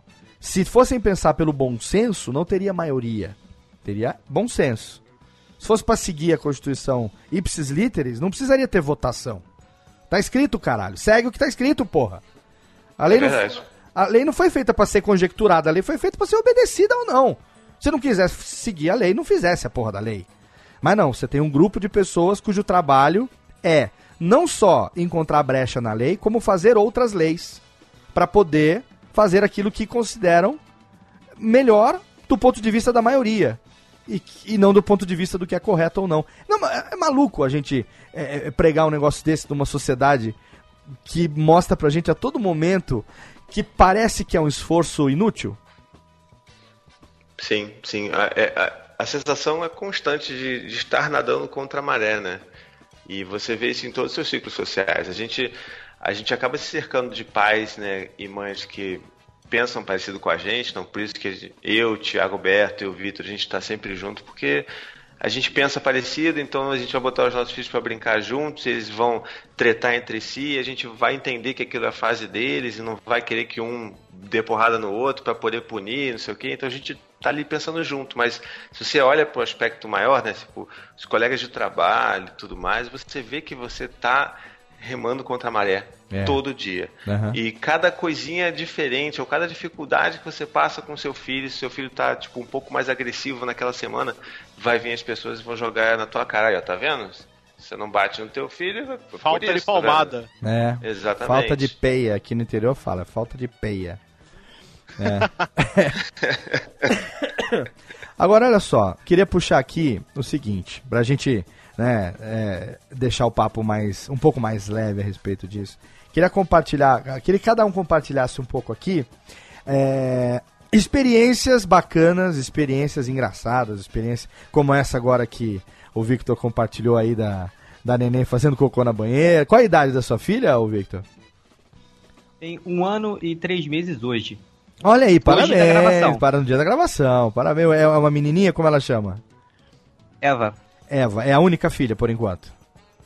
Por enquanto é única. O Queiroz- mais uma, talvez, vai depender da mãe, né? Aí, é, dependendo da mãe, dependendo. Ela que do- manda. É ela que manda, é, porque aí depois você que se fode pra trabalhar, pra né, fazer o que for, né? A gente, a gente fala sim, Ah, é bem. né? parte. A gente fala sim, bem, e aí a gente vai atrás, né? Eu, tô- eu tô falando isso também, mas eu tô mordendo a língua, porque eu também tenho uma filosofia de que filho é bênção, né? Filho é filho é presente que a gente recebe. E eu tenho uma experiência, eu nem ia falar sobre isso, não era, mas já que a gente tocou no assunto, é é interessante pontuar isso aqui, até para compartilhar essa experiência com vocês. Eu tenho uma filosofia que é o seguinte: o filho, quando nasce, ele traz consigo tudo aquilo que ele vai precisar para que a gente possa educar ele. Sabe? Nenhum filho é um peso na vida de um pai ou de uma mãe. Pelo contrário, é uma benção realmente. Né? E eu tenho uma experiência muito interessante com meus três filhos. Porque é, no momento do nascimento, na, na época do, do nascimento de cada um dos três, a minha vida e a da minha mulher passaram por enormes transformações. Transições que mudaram o rumo que a gente estava vivendo até então em todos os aspectos, como diria o nosso querido Faustão, tanto no pessoal como no profissional, bicho. Olha essa ferinha veio com tudo, meu. É, então a gente, sabe, a do Lucas foi uma mudança que a gente morava em Belém do Pará, e aí quando ele na- nasceu em Belém, mas menos de um ano depois, pintou para mim uma transferência para São Paulo, na época ainda pela igreja, que eu queria é, fazer difusão internacional e tal, e aí consegui uma transferência para São Paulo. Depois, quando o do meio nasceu, foi na época que eu me desliguei como integrante da igreja, que eu era missionário de carreira, né? E aí foi quando eu saí desse ambiente é, da instituição e aí fui encarar a sociedade com a formação que eu tinha e tal. É, e no nascimento do Lorenzo, quando a, a gente estava grávida, a Luciana estava grávida dele, foi, agora ele eh, fez três anos, vai fazer, vai fazer quatro anos agora em março é, de 2017, mas agora em dezembro desse ano vai fazer quatro anos que a gente mudou para cá, para Serra Negra. E agora em setembro, dia 21, fez exatamente quatro anos que eu comecei a trabalhar 100% para mim, para minha empresa, que foi quando veio a parceria com o Jovem Nerd para editar o Nerdcast e tudo mais. Então, é, quando a gente estava grávido do Lorenzo. Então, assim, os três filhos trouxeram três momentos de transformação totalmente inesperados, coisas que não estavam no plano mesmo. É, e que mexeram com a vida da gente, graças a Deus, sempre para melhor. No momento a gente não conseguia perceber que era para melhor, é claro, né? No momento que você tá no meio do furacão, você só tá vendo as coisas serem tiradas da do seu alicerce e subirem, e vaca voando, e celeiro voando, e, e barata voa, e Deus nos acuda. Mas depois que aquele ciclone passou e a poeira se assentou, a gente percebeu que realmente cada, cada fase, cada filho veio trazendo consigo um presente, uma mudança, uma transformação na vida da gente. Isso faz algum sentido pra vocês ou é, é um jeito meu próprio, uma viagem minha aqui de, de pensar? É, faz total sentido, pelo menos pra mim. Não, eu concordo plenamente também, Léo. E eu concordo mais ainda quando você fala que é um presente, né? Porque eu acho que quando a pessoa ela não tem, não é casado, não tá tentando, às vezes a gente não percebe isso, né? A Aline, ela fez um tratamento de por causa da tireoide, né? Então ela teve que fazer uma radiação e a gente não pôde engravidar por um tempo. Aham. E depois que o médico liberou, a gente começou a tentar, né? E a gente até ficou um pouco preocupado, né? Será que vai dar certo? Será que não vai? E conversando com um amigo, eu vi que assim, ó, eu tenho uma. Minha turma são 10 caras que a gente cresceu junto. A gente se conhece há 20 e tantos anos. São meus amigos da rua. E só dessa galera, três deles não podem ter filhos, né? Então eu falo pra Aline que realmente é um presente você poder ter um filho, porque eu tenho esses meus amigos, eles queriam muito ter, dois por questões médicas não conseguem, um por questão é, de idade da, da esposa, né? E aí eles estão, sabe, tentando adotar, e você vê que aqui no Brasil é uma burocracia absurda, sabe? São anos que eles estão na fila. Então acho que o pai tem que tratar como presente, né? Aham. E o brasileiro ele tem que também, às vezes, mudar essa cabeça dele. Porque é sempre assim, você fala pra alguém, ah, minha esposa tá grávida. A pessoa, às vezes, a primeira coisa, em vez de dar o parabéns, é falar, vixe, se ferrou, cara, vai gastar uma grana absurda, tá na roça, meu, aproveita pra dormir, faz hora extra. O pessoal, eles tentando, tipo, tira, fazer uma brincadeira e só te jogam coisa negativa na cara, né? E devia ser o contrário, fala, puta, que bom, cara. Você vai ter alguém, cara, para proliferar o nome da tua família, sabe? Alguém para você ensinar o que você fez na vida, alguém pro, sabe, você tá dando um neto pro teu pai, pra tua mãe. Aham. Então eu acho que meu, é um presente sim, cara. E a gente aprende tanto com eles, cara. Em um ano que eu tô com as meninas, eu acho que eu mudei tanto, eu aprendi tanto, cara. Que se eu soubesse, eu tinha, tinha sido pai meu, antes dos 30, com certeza. Eu consegui. Eu queria ter sido mais cedo ainda. Eu não sei porquê, mas acho que meu pai, quando, quando eu nasci, meu pai já tinha 29 anos. E eu não sei se pela educação que ele teve, ou a gente aqui no interior, ele sempre foi uma pessoa mais, mais na dele, mais fechada e tal, mas eu não tenho uma memória é, de ter tido momentos assim, pai e filho, sabe? Assim, sei lá, de, de empinar uma pipa. Comercial de TV. É, nunca tive momentos é, margarina Becel com meu pai, assim, sabe? É, delícia cremosa, assim, é, comercial do, do Bamerindos. Eu nunca tive muita coisa assim. E aí eu tinha por mim que talvez isso se desse ao fato dele ser é, muito mais velho, né? Não sei, eu, pra mim ele era, né? Então eu sempre tive a imagem dele assim já de mais, mais velho, de barba mais grisalha, mais branca e tal. Então eu tinha por mim que eu queria ter filho o mais cedo que eu pudesse, né? Casar o mais cedo que eu pudesse, ter filho o mais cedo que eu pudesse, pra ter, olha só, a experiência da paternidade o quanto antes, para que o meu filho tivesse, quando crescido, esse tipo de memória que eu não me lembrava de ter. E Sim. e aí, assim, e aí depois, anos depois, assim, conversando, é, é, é, eu realmente entendo que isso se deve graças à, educação que eu recebi dele, porque senão eu teria cagado pra, pra paternidade, né? então quer dizer que no fundo, no fundo, é, o que foi feito não, é, não importa se foi intenso ou não, se teve muito ou não, mas foi bem feito, tanto é que colocou em mim a importância desse valor, né? Da gente poder cultivar a, a, a paternidade. E tem coisa mais gostosa no dia a dia do que ver a molecada crescer, descobrir as coisas, hein? eh, cagar na banheira. Ô, ô Berto, você tem quantos filhos? Cara, eu tenho um só. E qual a mas ele idade? vale por uns 5. Qual a idade dele? Ele tem um ano e meio. Ele, ah, ele não é que ele vale por 5, ele come por 5. Ah, olha aí, tá vendo? É. É um moleque, é um, é um mini mamute. Você tá na frase ainda do. Você tá na fase ainda do. É, cancela o restaurante. Ah, Não, é de. Quando vai pensar de sair pra algum lugar, você faz o cálculo quanto que isso daria em fraldas. E aí você pensa Um se, em- em- se, se, daria, se vale a pena ou não sair, é isso não? Tá, sempre. Né? Sempre. Assim, a gente, a gente teve até um podcast. ó, eu não, eu não lembro qual foi, desculpa. Mas a gente teve um podcast que a gente falou sobre sair. E sair com bebê é sempre um, um grande, uma grande aventura, né? Aham. Sair com criança pequena, você sempre tem. Não, calma aí, quantas fraldas eu vou levar? Quanto tempo eu vou ficar na rua? Preciso levar comida pra ele? Né? Porque, como, por exemplo, nossos filhos aqui, falando que eu conheço, né, o, a filha do Vitor, os filhos do Thiago, a gente tem um certo cardápio que a gente não deixa eles comerem, a gente evita deixar comer besteira, né? É, tenta dar a comida mais saudável possível, dar legumes, essas coisas, tentar não dar nada muito processado. Então a gente fica, pô, a gente vai sair pra onde? Lá vai ter comida que eu possa dar pro, pro meu filho? Aham. Ah, não, não vai. Então eu vou ter que fazer aqui pra levar, Aham. né? Então a gente tem toda uma cabeça que a gente tem que ficar maquinando, sabe? Você tem cinco horas de planejamento pra ficar duas horas na rua, É, exatamente. entendeu? É tipo um negócio mais ou menos assim. É assim Entendeu? que funciona. E volta pra casa como se tivesse passado três dias na rua, né? Não, com certeza, com certeza. E, e é aquela coisa, né? Tipo, se, às vezes você quer ficar um pouquinho mais, aí você fala, pô, acho que dá. Aí de repente, pô, você olha pra, pra bolsa e fala, cara, mas não tem fralda. Se ele cagar, o que que acontece? Tem uma farmácia perto? Não, não tem uma farmácia perto, então fudeu, tem que ir embora. Porque não dá pra deixar a criança cagada na rua. Aí você fica. Cara, é, 10 mil coisas você vai passando pela cabeça, você vai, vai vendo. Ela não. Tá, a gente tá perto de casa. Nossa, tá perto de casa, a gente até fica mais um pouquinho. Tá longe de casa, então não, então vambora. Então é.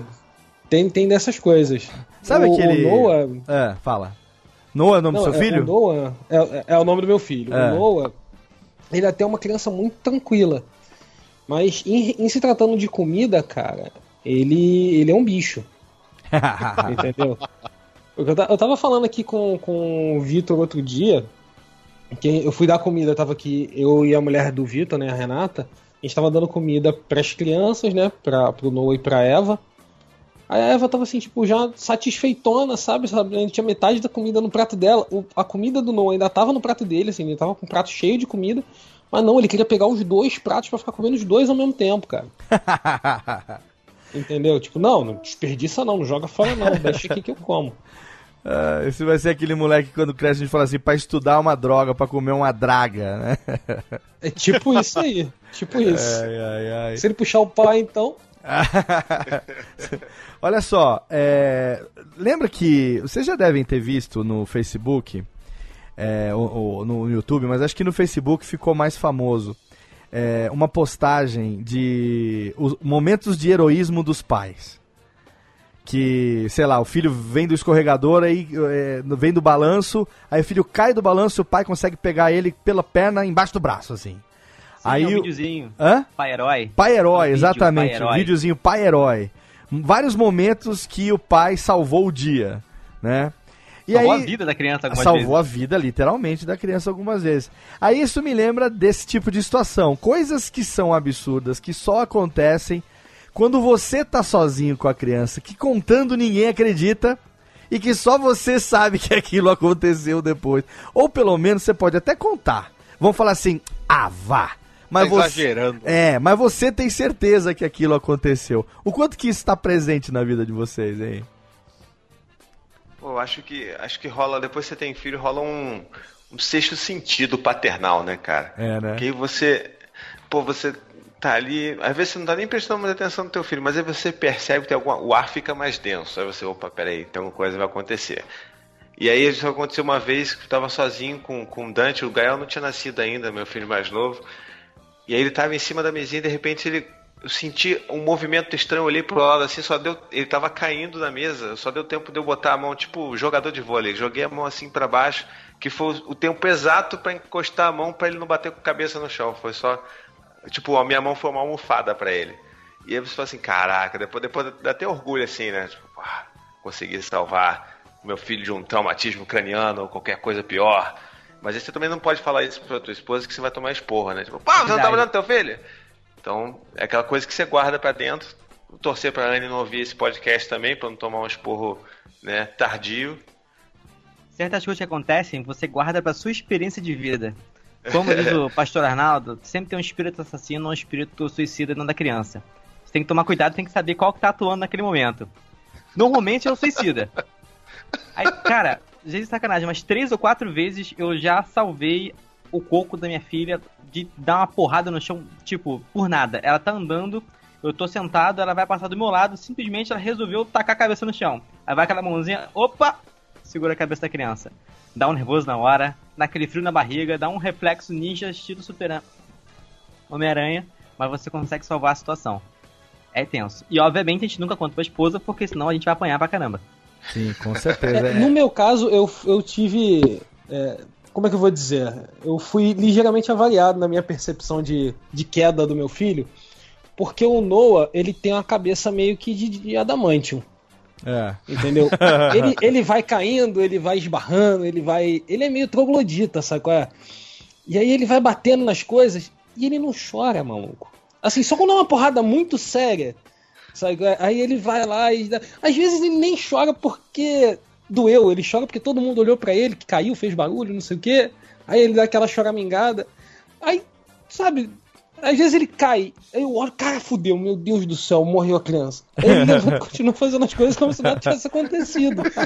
Entendeu? Então isso, eu, eu sou ligeiramente defeituoso nesse sentido de salvamento.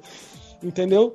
Mas o que o Thiago falou do, do- da atmosfera mudar, eu tenho um, é, é, um exemplo fácil pra isso. É, cara, ficou silêncio, vai olhar o que, que tá acontecendo. Ah, certeza, certeza. Não, silêncio nunca é bom. Sabe o que, que eu falo? Nunca o silêncio é, o maior alarme. O maior alarme que Exatamente, tem é o exatamente. silêncio, cara. Cadê a criança? dois segundos, deu. Peraí. Tá muito quieto aqui. O que que tá acontecendo? Pode ver. Cara, tem uma foto aqui. Eu vou colocar no post. Não sei se eu, eu vou colocar no post. Eu tenho dois momentos aqui do, do meu do meio e do pequenininho. Agora, né? Do mais novinho. Quando eles tinham a mesma idade, mais ou menos um ano e meio, dois anos. Sendo que hoje o, o do meio tá com 11 e o pequenininho tá com 3. O do meio é o momento que a mãe dele virou as costas, foi fazer qualquer coisa. Cadê o menino? Sumiu. Quando ela vem, ele abriu o armário, pegou um pacote de maisena. E vocês imaginam a cozinha e ele de cabeça abaixo, como que não tava de maisena. Nossa. Eu vou é botar- uma penada. Eu vou botar, eu vou botar a foto, eu vou botar a foto no Facebook e vou botar o link no post. E o do Lorenzo, o mais novinho agora, ele fez a mesma coisa, só que com guache verde. Ah, essa eu vi. Essa A do Hulk, você viu? A do Hulk você viu, né? Cara, ele fez a Mas pelo mesma. menos foi só nele ou foi na casa também? Não, foi foi nele e na cadeirinha. Ele tava em cima da cadeirinha, a mãe deu um pote de guache e um pedacinho de papel, qualquer coisa, pra ele pintar. E foi fazer qualquer coisa ali, botar uma. Botar, minha mulher trabalha com panificação, ambos trabalhamos em casa. Tem o estúdio em casa e ela tem aqui a cozinha dela com forno industrial, tudo aqui. Então a gente trabalha em casa. Aí eu sei que eu tava no estúdio, gravando, provavelmente editando aqui, com fone de ouvido o dia inteiro. Tô no meu mundinho aqui fechado. E ela tá lá trabalhando e o Lorenzo tá na cadeirinha, na época ele nem tava indo na escolinha ainda. Ela deu um guache pra ele, deu a- o papel. Ah, vou esticar a roupa no varal, vou botar um forno, um bolo no forno, qualquer coisa assim. Quando ela voltou, eu só vejo ela batendo aqui na porta do estúdio. Meu bem, venha ver, mas venha quieto. Pega a câmera do celular e venha. aí eu fui, cara, e aí eu vi o Hulk. Não, mas ele tava rindo, mas, mas uma risada gostosa, cara. Assim, eu não lembro de ter um centímetro de cor da pele nos braços Os olhos, os inteiros. olhos estavam brancos ainda. Não, olho, a cara e braço. É, Era assim, era é, da manga da camiseta pra baixo e no rosto. Cara, eu vou botar o- o- a foto no Facebook e o link no post pro pessoal ver. Essas situações assim que você. Claro, né, na nossa época de infância, lembra? Nos anos 80 tinha uma propaganda da Kodak que falava assim: fotografou? Não, então dançou, né? Se você não fotografasse, você não tinha como provar que aquilo tinha acontecido. Então, essas eu tenho realmente a foto para mostrar o momento que é, é para ilustrar essa coisa. O silêncio é o alarme. Ficou quieto, pode ter certeza que tá inventando alguma coisa, cara. É, é Nossa, e batata. essa geração tá ferrada, porque a gente tá com o celular, tá com câmera o dia inteiro, né? Então a gente, às vezes, a gente só sabe que a gente fez cagada porque nossa mãe conta, o nosso pai conta, mas a gente tem tudo quanto é prova. A gente quanto- tem. é. Ó, as meninas, elas têm um ano. Eu tenho quase um HD inteiro só de foto delas, né? Você imagina quando elas crescerem o tanto de vergonha que elas não vão passar com as fotos que É, eu a tirava. única- Ó, a primeira vez. Nariz aquela festa, escorrendo. imagina, imagina a festa de 15 anos, cara. A festa Nossa. de 15 Ah, não. anos, você vai acessar o YouTube aqui, ó. YouTube 15 anos das minhas filhas, aquela coletânea de vídeo, meia hora de vídeo só das peripécias das crianças, Ah, Pra passar pra pai- todos os amigos poderem ver. Um pai que Entendeu? eu me es- espelho é o Michael Kyle. Vocês conhecem? Já viram aquele Eu, a Patroa Eu, a patroa crianças? crianças. É. Claro. Eu, eu falo pra minha esposa que eu quero ser daquele tipo com o filho. Que a filha dele foi tirar aquela foto da, da escola e ela estava com, com uma espinha no nariz. Ele mandou fazer um pôster gigante e colou na, gra- na garagem de casa escrito Essa menina mora aqui. É. E- esse é meu sonho, cara. Cara, É que, é- que- que as meninas elas nem apareçam com amigos em casa aqui, porque você é aquele que vai falar: Pera que eu vou te mostrar um vídeo. Pera que eu vou te mostrar uma foto. Olha, olha Ô. a camisa que eu fiz aqui. eu tenho a sorte de que o meu pai ele é bem galhofão também, né? Aí quando o meu pequenininho nasceu, nasceu, quando já, já tava começando a andar, ele falou assim, ó, esse menino vai começar a andar, ele vai começar a ficar solto. Então, isso aqui é um presente pra, pra segurança dos dois, tanto sua quanto dele. Aí o presente era uma camiseta, tava escrito assim, não me sequestre, papai não tem dinheiro. É, ele andou com essa No meu camiseta. caso, ajuda. Ele andou com essa camiseta há muito tempo. Acho que até parar de servir, ele usava essa camiseta quando ia no parquinho. O pessoal achava mó barato. Não me sequestre, papai não tem dinheiro. Então nem adianta levar, porque não vai ter como pedir o resgate. Agora, ô, ô, ô Thiago Queiroz, eu queria fazer uma pergunta pra você mais direcionada, para quem tem mais de um filho, no caso, e pro, pro Thiago Fujiwara também. É, a gente sabe que a gente começa a ficar meio louco quando a gente começa a trocar o nome dos filhos. Eu tenho três, cada um de vocês tem dois. E aí, é, eu chamo isso de Lubete Betilu. Eu vou explicar por quê. Calma que eu explico por quê. A pequena cantante. Tem música de cantante, Tênica?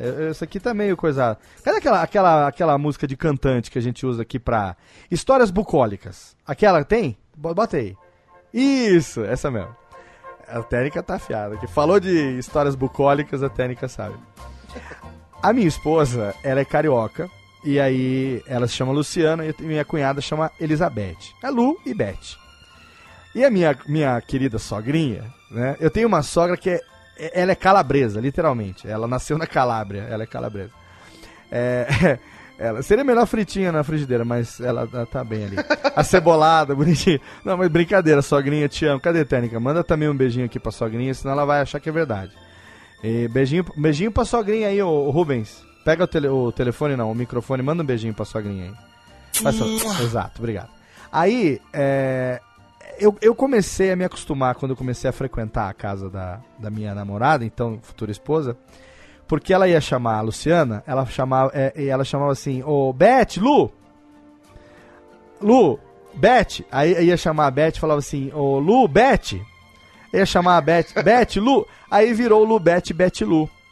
Eu achava que era uma coisa assim, ah, minha sogra tá velhinha, né? Tá, tá, tá velha. Tá velha, tá começando a ficar enrolada, né? Pô, vai chamar uma filha, chamar outra. As duas tão grandes, parecidas, as duas e tal.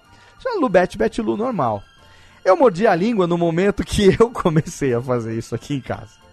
Com meus filhos que têm tamanhos totalmente distintos. É um galalau de quase 15, o do meio com 11 e o pequenininho com 3. E aí eu vou chamar um, eu chamo o outro. E a mãe, conhecida também como minha esposa, faz exatamente a mesma coisa com os filhos. Se a gente tivesse um cachorro em casa, ou um gato, eu tenho certeza que ia chamar o Tava filho no pelo meio. nome do gato, pelo nome do cachorro. Vocês têm essa experiência também ou não?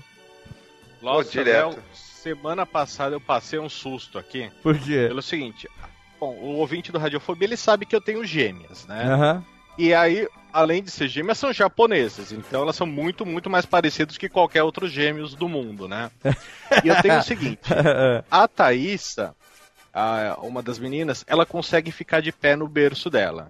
Então eu tive que até abaixar o fundo do berço para que ela não virasse e desse um twist carpado no chão. É. E a Sofia não, a Sofia fica sentadinha no berço, mas ela não se pendura.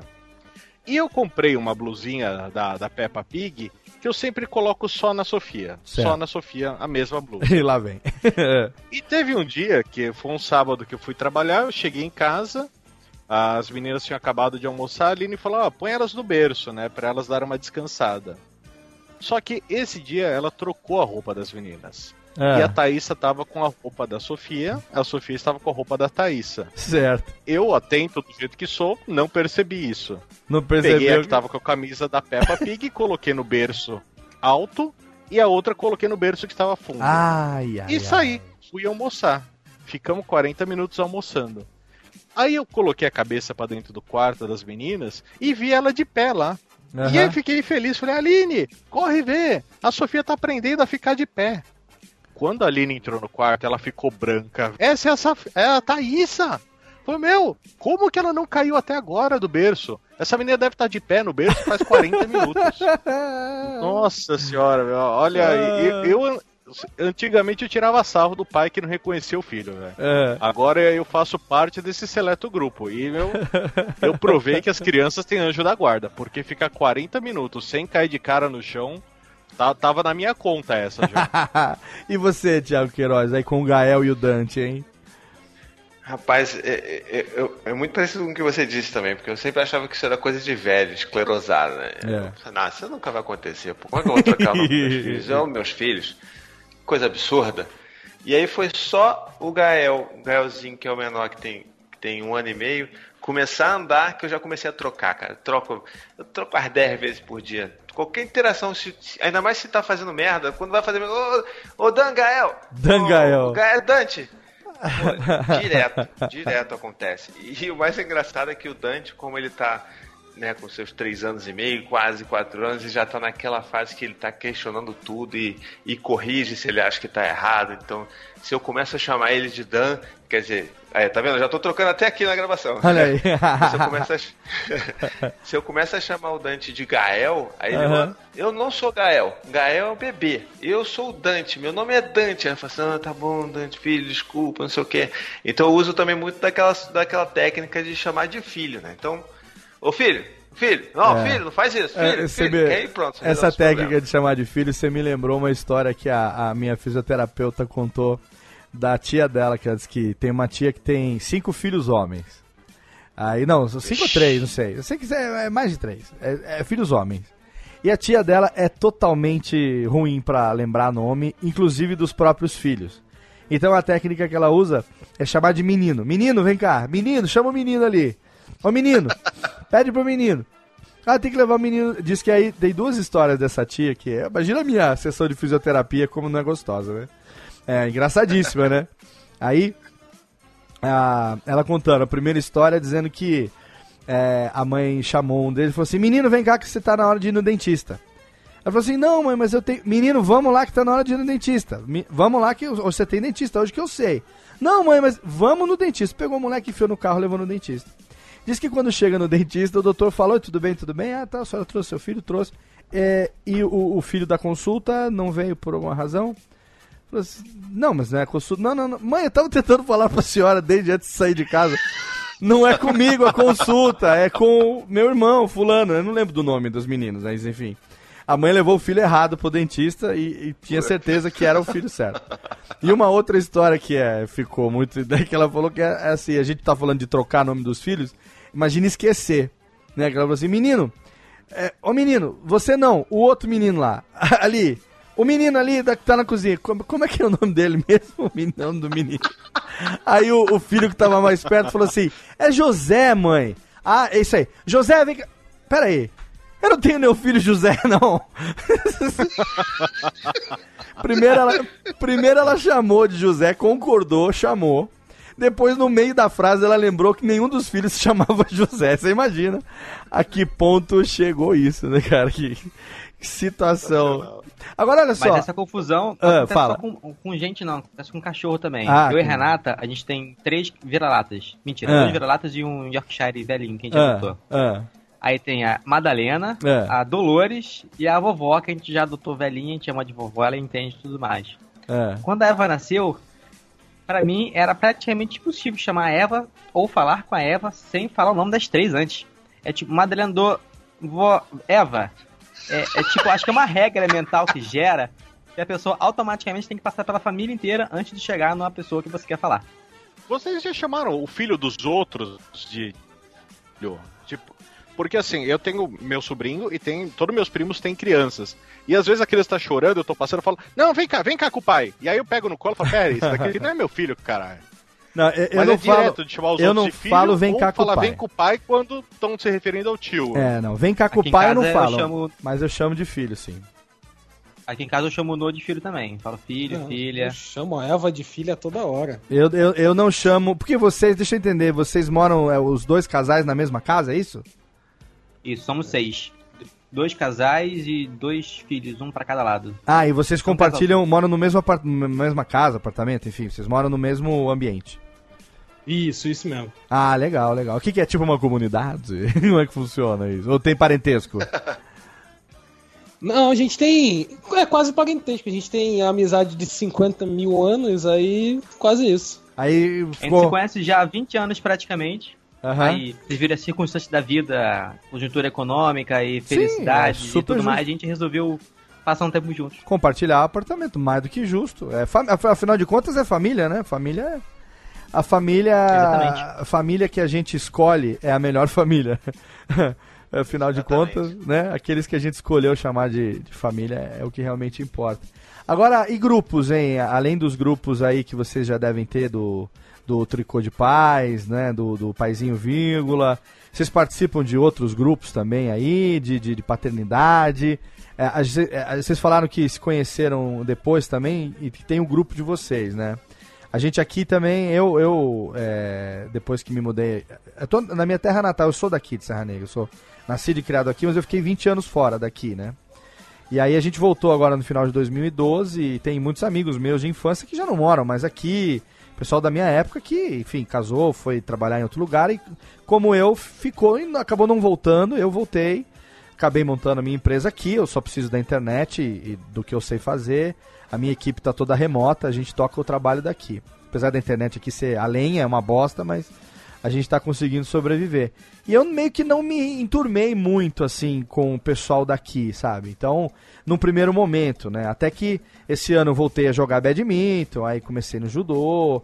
Aí a minha esposa, que começou a participar de um grupo de mães no WhatsApp, que a minha irmã já participava, convidou a Luciana, porque aí a Luciana também ampliou o relacionamento dela para ela faz bolo de aniversário, bolo de casamento, essas coisas assim. Então, foi até legal porque ela pôde não só ampliar, como também ela que nunca morou aqui, né, fazer amizades, né, que é importante, né, para poder compartilhar a experiência. É, o Lorenzo já nasceu aqui, então, apesar de ser o terceiro filho, mas cada filho é um filho diferente, né? O parto é diferente, o processo de educação é diferente, é tudo, tudo um aprendizado novo. Então foi legal ela se turmar com as meninas e tal, mas eu não sabia que paralelamente tinha também o grupo dos maridos é, que o meu cunhado já participava, é marido da minha irmã. Então aí agora esse ano que falou, pô, Léo, vamos participar do grupo dos maridos aqui e tal. A gente, assim como a mulherada, né, fala das, crianças, né, das coisas e tal, a gente tem o nosso grupo lá também, que a mulherada não entra, lá é o grupo nosso. A gente fala de futebol, mulher, cerveja e de paternidade também, por que não, né? Então aí eu descobri, eu entrei pro grupo. Então das meninas é o Serra Baby, aqui é Serra Negra, então é o Serra Baby. E o dos pais é o Serra Bebe. E aí É. tem o grupo Podia no... ser Serra Malte. Não, Serra Bebe. Ah, ia ser boa. Podia ser Serra Malte, mas é Serra Bebe. Ninguém, quem criou não, não desperdiçou o trocadilho. E aí, então eu comecei a participar. E aí comecei, enfim, a frequentar uma vez por mês. A gente se reúne para fazer um encontro, ou é um churrasco na casa de alguém, ou a gente vai no restaurante. Aí agora, mês passado, eu iniciei também o dia do pôquer. Então criei o grupozinho, o grupo pra gente se reunir e jogar pôquer. É, então, pra mim foi também um processo agora de né, entrar nesse grupo e voltar a me enturmar com a galera e tal, coisa que até, até então eu tava fazendo mais online, começar a ter esse relacionamento offline também, digamos assim, na vida real com as pessoas. E vocês aí, como é que, como é, que é o dia de vocês, além é, do podcast, além dessa amizade de vocês com outros, outras famílias, outros grupos, ou mesmo nas ferramentas aí virtuais? Como é que funciona isso? Bom, é, a gente aqui, aqui no Rio, pelo menos pra mim, assim, o que acontece, o que aconteceu com a gente de é porque é isso também, né? Você acaba não se enturmando com muita gente porque você pensa diferente delas, né? Então não rola, Aham, não rola uma identificação, né? sim. Então, o que acaba acontecendo muito pra mim, assim, pra nossa família aqui, é que por causa de toda essa conversa de criação com apego, eu tenho um grupo de apoio aqui no Rio para pais e mães que se encontra toda, todo, todo mês. Então as pessoas vão lá, as famílias vão lá, as crianças vão juntas, as crianças brincam, a gente conversa, a gente fala sobre filho, fala sobre um monte de coisa. E essas famílias acabam se aproximando. Então a gente tem um grupinho de Facebook que a gente fica conversando, que a gente fica trocando. Então acaba que a gente se reúne dessa maneira. Então é, é bem legal porque a gente não fica, não fica sozinho no meio do tiroteio, né? Mas para paz, assim, eu não sei quanto ao- ao Vitor e o Berto, mas para paz, assim, eu não, não tenho nada, não conheço nada agora aqui no Rio de Janeiro. Mas eu acho que pode ser um negócio legal da gente fazer. Eu acho, eu acho que sim. Ah, o tricô de paz pode virar agora tem a facilidade de fazer, seja grupo no WhatsApp, seja grupo fechado no Facebook ou no próprio Telegram também tem essa opção de fazer lá um canal, seja público, seja particular. Acho que é bacana. É verdade. Uma, uma ferramenta legal também que agora, à medida que vai crescendo a audiência de vocês, é, ampliar essa interação, porque os ouvintes eles também acaba servindo como essa retroalimentação, né? E aí a galera aí do Rio de Janeiro pode se encontrar fisicamente também, de vez em quando, fazer aí uns, uns encontros aí, tricotar, tri- tricotar em grupo, por que não? Né? Sair do Verdade. Rio. É legal, acho que seria legal. É, né? Vocês muito bom. participam também, ô Berto e. E Ourives? meus- Não, então, eu já fui a muitos encontros desse que o Thiago promove e tudo mais, mas a gente, atualmente, pela conjuntura das coisas de dia a dia, de coisas a fazer, eu não tenho conseguido ir muito no- nos encontros que, esse, que, que tem desse grupo do Thiago, né? É, acaba que a gente, a gente acaba se afastando, né, da- de alguns grupos quando a gente tem filho também, né? Não Sim. tem muito muito o que fazer. Sim. A gente, eu tenho, eu e o Vitor, a gente tem alguns grupos de amigos no WhatsApp, no Telegram, que é de amigo de muito, muito tempo, muitos anos, mas a maioria deles não tem filho. Então, chega sexta-feira, o grupo tá lá bombando, não, vamos sair, vamos sair. Pra, pra mim tá silenciado o grupo porque eu não tô nem olhando. Nem a possibilidade de eu ver o que tá acontecendo ali. Ah, mas E é no meu caso, é, no nosso tricô de paz, né, a grande alma realmente é o Thiago Queiroz.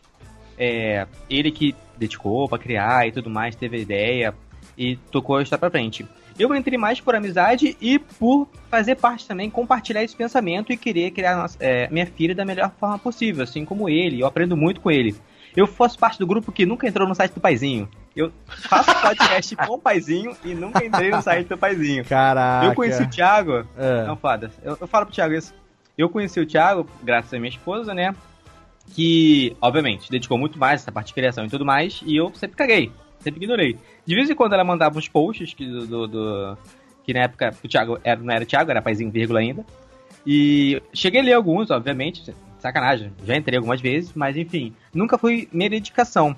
Mas sempre achei interessante, sempre aprendi bastante com a Renata, ela sempre me ensinou, sempre fui aberto. Mas como o Thiago falou, o tipo de mídia que ele passava não me atraía. Se fosse podcast, eu escutava. Provavelmente eu estaria lá já o primeiro a baixar o podcast do Thiago Queiroz e, e ouvir o, a- a- o que, que ele tinha a dizer. Com certeza ficaria trocando e-mail com ele. Mas então eu não me turmo muito nessa parte de grupos de pais ou então compartilhamento. É um mundo novo pra mim também, eu estou aprendendo. Eu sou tipo um ouvinte que tá participando. É bem legal isso. Pô, que legal. É, eu acho que começa assim também. É bem legal porque daqui a pouco vocês estão também incorporando outros aí pra equipe, né? É aquilo que a gente conversou no começo. Se você deixa aberto a possibilidades, né? A tendência agora é, é- é só crescer. E assim como eu, eu tenho certeza que é, muitos ouvintes do Radiofobia também vão começar a acompanhar agora o trabalho do Tricô de Paz. Se eles forem espertos, forem pais e quiserem conhecer um podcast de altíssimo garbo e elegância, não só no podcast, como também no canal no YouTube, fica aí já todos os links no post pro Paizinho, vírgula, e também pro Tricô de Paz. O programa, infelizmente, chega o momento que ele termina aqui. É, mas se ficou fenomenal, ninguém fica triste, não. Exatamente. Exatamente, técnica e é ao som, ao som não, as bateção de palma dos anões que a gente chama os nossos amigos, afinal de contas, nós estamos aqui, técnica.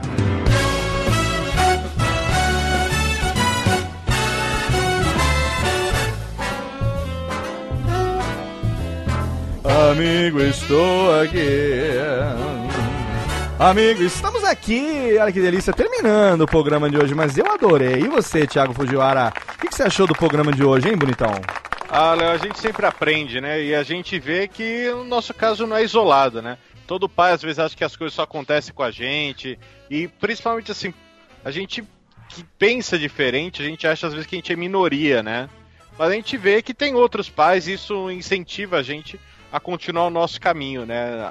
A não desistir daquilo que a gente acredita porque a sociedade acha que é errado ou porque os outros acham que é errado. Aham. Então é legal. Sou mais um ouvinte agora do Tricô de Paz, né? Olha aí. E sou daqueles ouvintes chato, o Léo sabe que eu era Sei. ouvinte que escrevo, que dou sugestão. Sim. Pode esperar que vai ter comentário meu lá. É, mas você não vai fugir Oba. não, hein? Porque o Thiago, ele é tão, era tão chato, tão chato, que deixou de ser ouvinte e hoje é o meu copiloto aqui da nave radiofobética. Então, vê se você não foge daqui e vai pra lá, né, ô seu viado? Faz favor, né? Não, não, não. A não É. ser que a oferta seja feita em fraldas pampas. Aí sim, aí sim. É, Muito bem. E em Jack Porque Daniels... entre Doritos, que o Léo É. me paga em Doritos, e fraldas Pampers, fraldas Pampers estão sendo mais úteis ultimamente. Então eu vou, eu vou acrescentar os Doritos agora, o Jack Daniels do Melzinho, que eu sei que você gosta, hein? Rapaz, isso daí Pra ajudar uma noite de choro das crianças, é, É. só isso daí pra trazer a alegria pra gente. né? Jack Daniels do Melzinho agora também, que é pra garantir que você não vai sair daqui, hein? Vamos renovar o contrato. Vamos, Vamos. falar com o meu agente. Sempre renovado aqui, ó.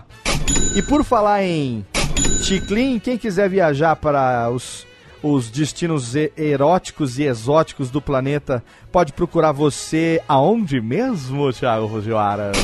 Aí o pessoal pode me achar lá na Kangaroo Tours. Olha aí. Ó, aí, ouvinte que tem filho, hein? Muita gente não sabe, mas criança, até geralmente dois anos, e se viaja no colo do pai, não paga passagem, ou até 12 anos paga passagem reduzida. Olha aí. E muitos hotéis não cobram acomodação de criança, hein? Olha aí. Então não é porque tem filho que não pode viajar. Aí, Quer passar umas férias com a família em algum lugar bacana, tá em dúvida? Fala comigo lá na Cangaru. Olha aí, Kangaroo Tours, tem lá o, o link no post pra você. Você vai é, fazer lá, procurar o Thiago Fujiwara, fazer um pacote e conhecer aí. Tem um ouvinte nosso que voltou recentemente da Nova Zelândia, fez o tour do Senhor dos Anéis. Animal, hein, Thiagão? Excelente, hein? Sim, graças a Deus sempre tem um pessoal que volta e volta feliz, né? Muito e bem. volta, vai de lua de mel, daqui a uns anos vai com filho, né? Exatamente. Graças a Deus o ciclo sempre se repete. Vai levar o filho pra ver a caverna onde ele foi concebido no meio do, da- do nada. Dentro da portinhola do Frodo lá. Olha, meu filho, meu pai e minha, minha mulher falou: Ah, eu só me Frodo. E a gente fez você aqui no buraco. O buraco do Bilbo. Eu só me Cara, eu Frodo. ia fazer uma piada muito complicada. Eu ia falar que assim, ó, foi aqui que a sua mãe me deu o anel. Ah, é, exatamente. Ah, Nossa É, senhora. eu voltei da- eu não, voltei, eu, eu- é, eu tenho que não. me segurar pra fazer esse tipo de piada. Não, tá ótimo. E aí o pai falou assim: Eu voltei porque eu só me Frodo. É, exatamente. Muito bem. Muito bem. Técnica, olha só. acabar mesmo porque o nível tá, tá caindo das Tá piadas, caindo o nível das piadas aqui. A gente tá agora tendo uma recaída de vivaco aqui que é melhor nem lembrar. Então é o seguinte, olha só. A gente vai agora agradecer a participação desse trio mais do que especial. Começando por ele que concebeu e trouxe seus amigos diretamente do Paizinho, vírgula, e do Tricô de Paz, Tiago Queiroz. Valeu, Tiagão. Obrigado mesmo, Léo e Thiago, meu xará, por esse espaço, por, por todo esse carinho, por dar um, dar um calorzinho no coração, saber que a gente tá no caminho certo, que a gente tá fazendo uma coisa que as pessoas curtem, que as pessoas se identificam. Então, pô, só dá mais força pra gente continuar gravando suado, junto, colado e cheirando peido no nosso quartinho aqui. Ah, é, exatamente. Fenomenal. Ele fala isso como se não gostasse, né? É, lógico que gosta. Você acha que não? Depende da alimentação. Às vezes complica. Às vezes complica. é. Então, já que ele puxou o assunto, obrigado também a você, meu querido amigo Victor Orives, pela participação. Obrigado. Muito obrigado, eu que agradeço. É uma honra estar aqui, conhecer Vossa Majestade via Skype. Que isso. Pra mim já é satisfatório. Muito obrigado, Thiago. E é supimpe estar aqui com vocês. E totalmente supimpa vai ser encontrar com Vossa Senhoria em janeiro para tomar uma bela de uma cerveja em Guanabara, na capital de Guanabara. Estarei aí, hein, Vitor? Me espera, hein? Sensacional. Estaremos aí para conhecer toda, toda a família Tricô de Paz, da qual ele também faz parte. Obrigado pela participação, meu mais novo amigo, Tiago Oberto. Valeu, Tiagão.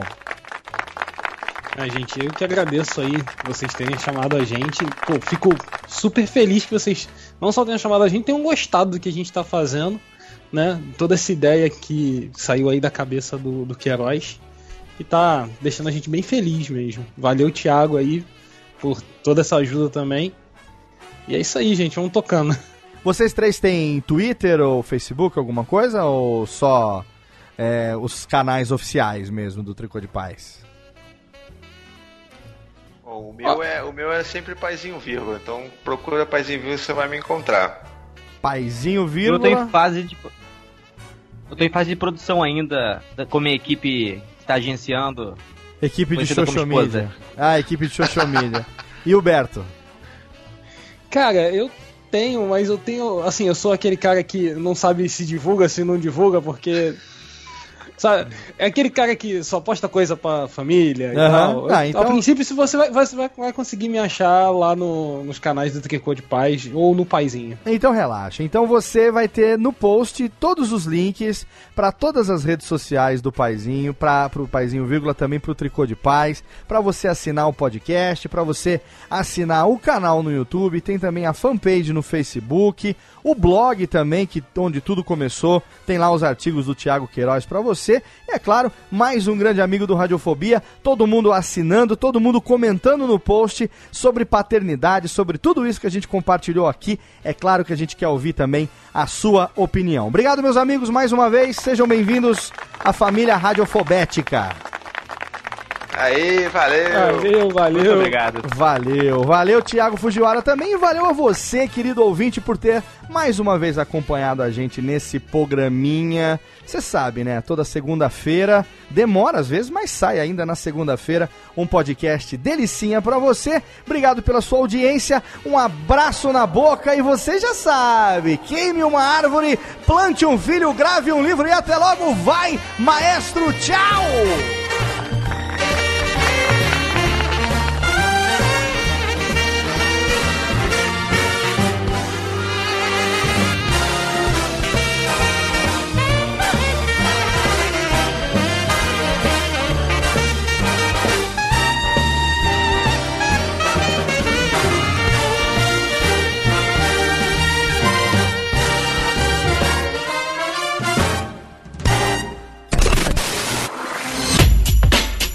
Rádio Fobia.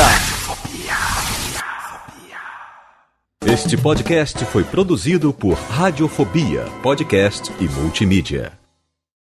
Conheça o podcast Dois Empregos. O podcast do trabalhador brasileiro. Sabe aquela história absurda que aconteceu no trabalho e você contava só no bar? Pois é, a gente conta pra todo mundo no Dois Empregos. Sigilo garantido. As histórias mais engraçadas E desgraçadas. enviadas por trabalhadores do Brasil e do mundo. Saiba os bastidores de quem trabalha na Faria Lima, No SAMU, em um call center. chão de fábrica e até na NASA. Toda semana um novo episódio. Dois empregos. no seu app de podcast favorito.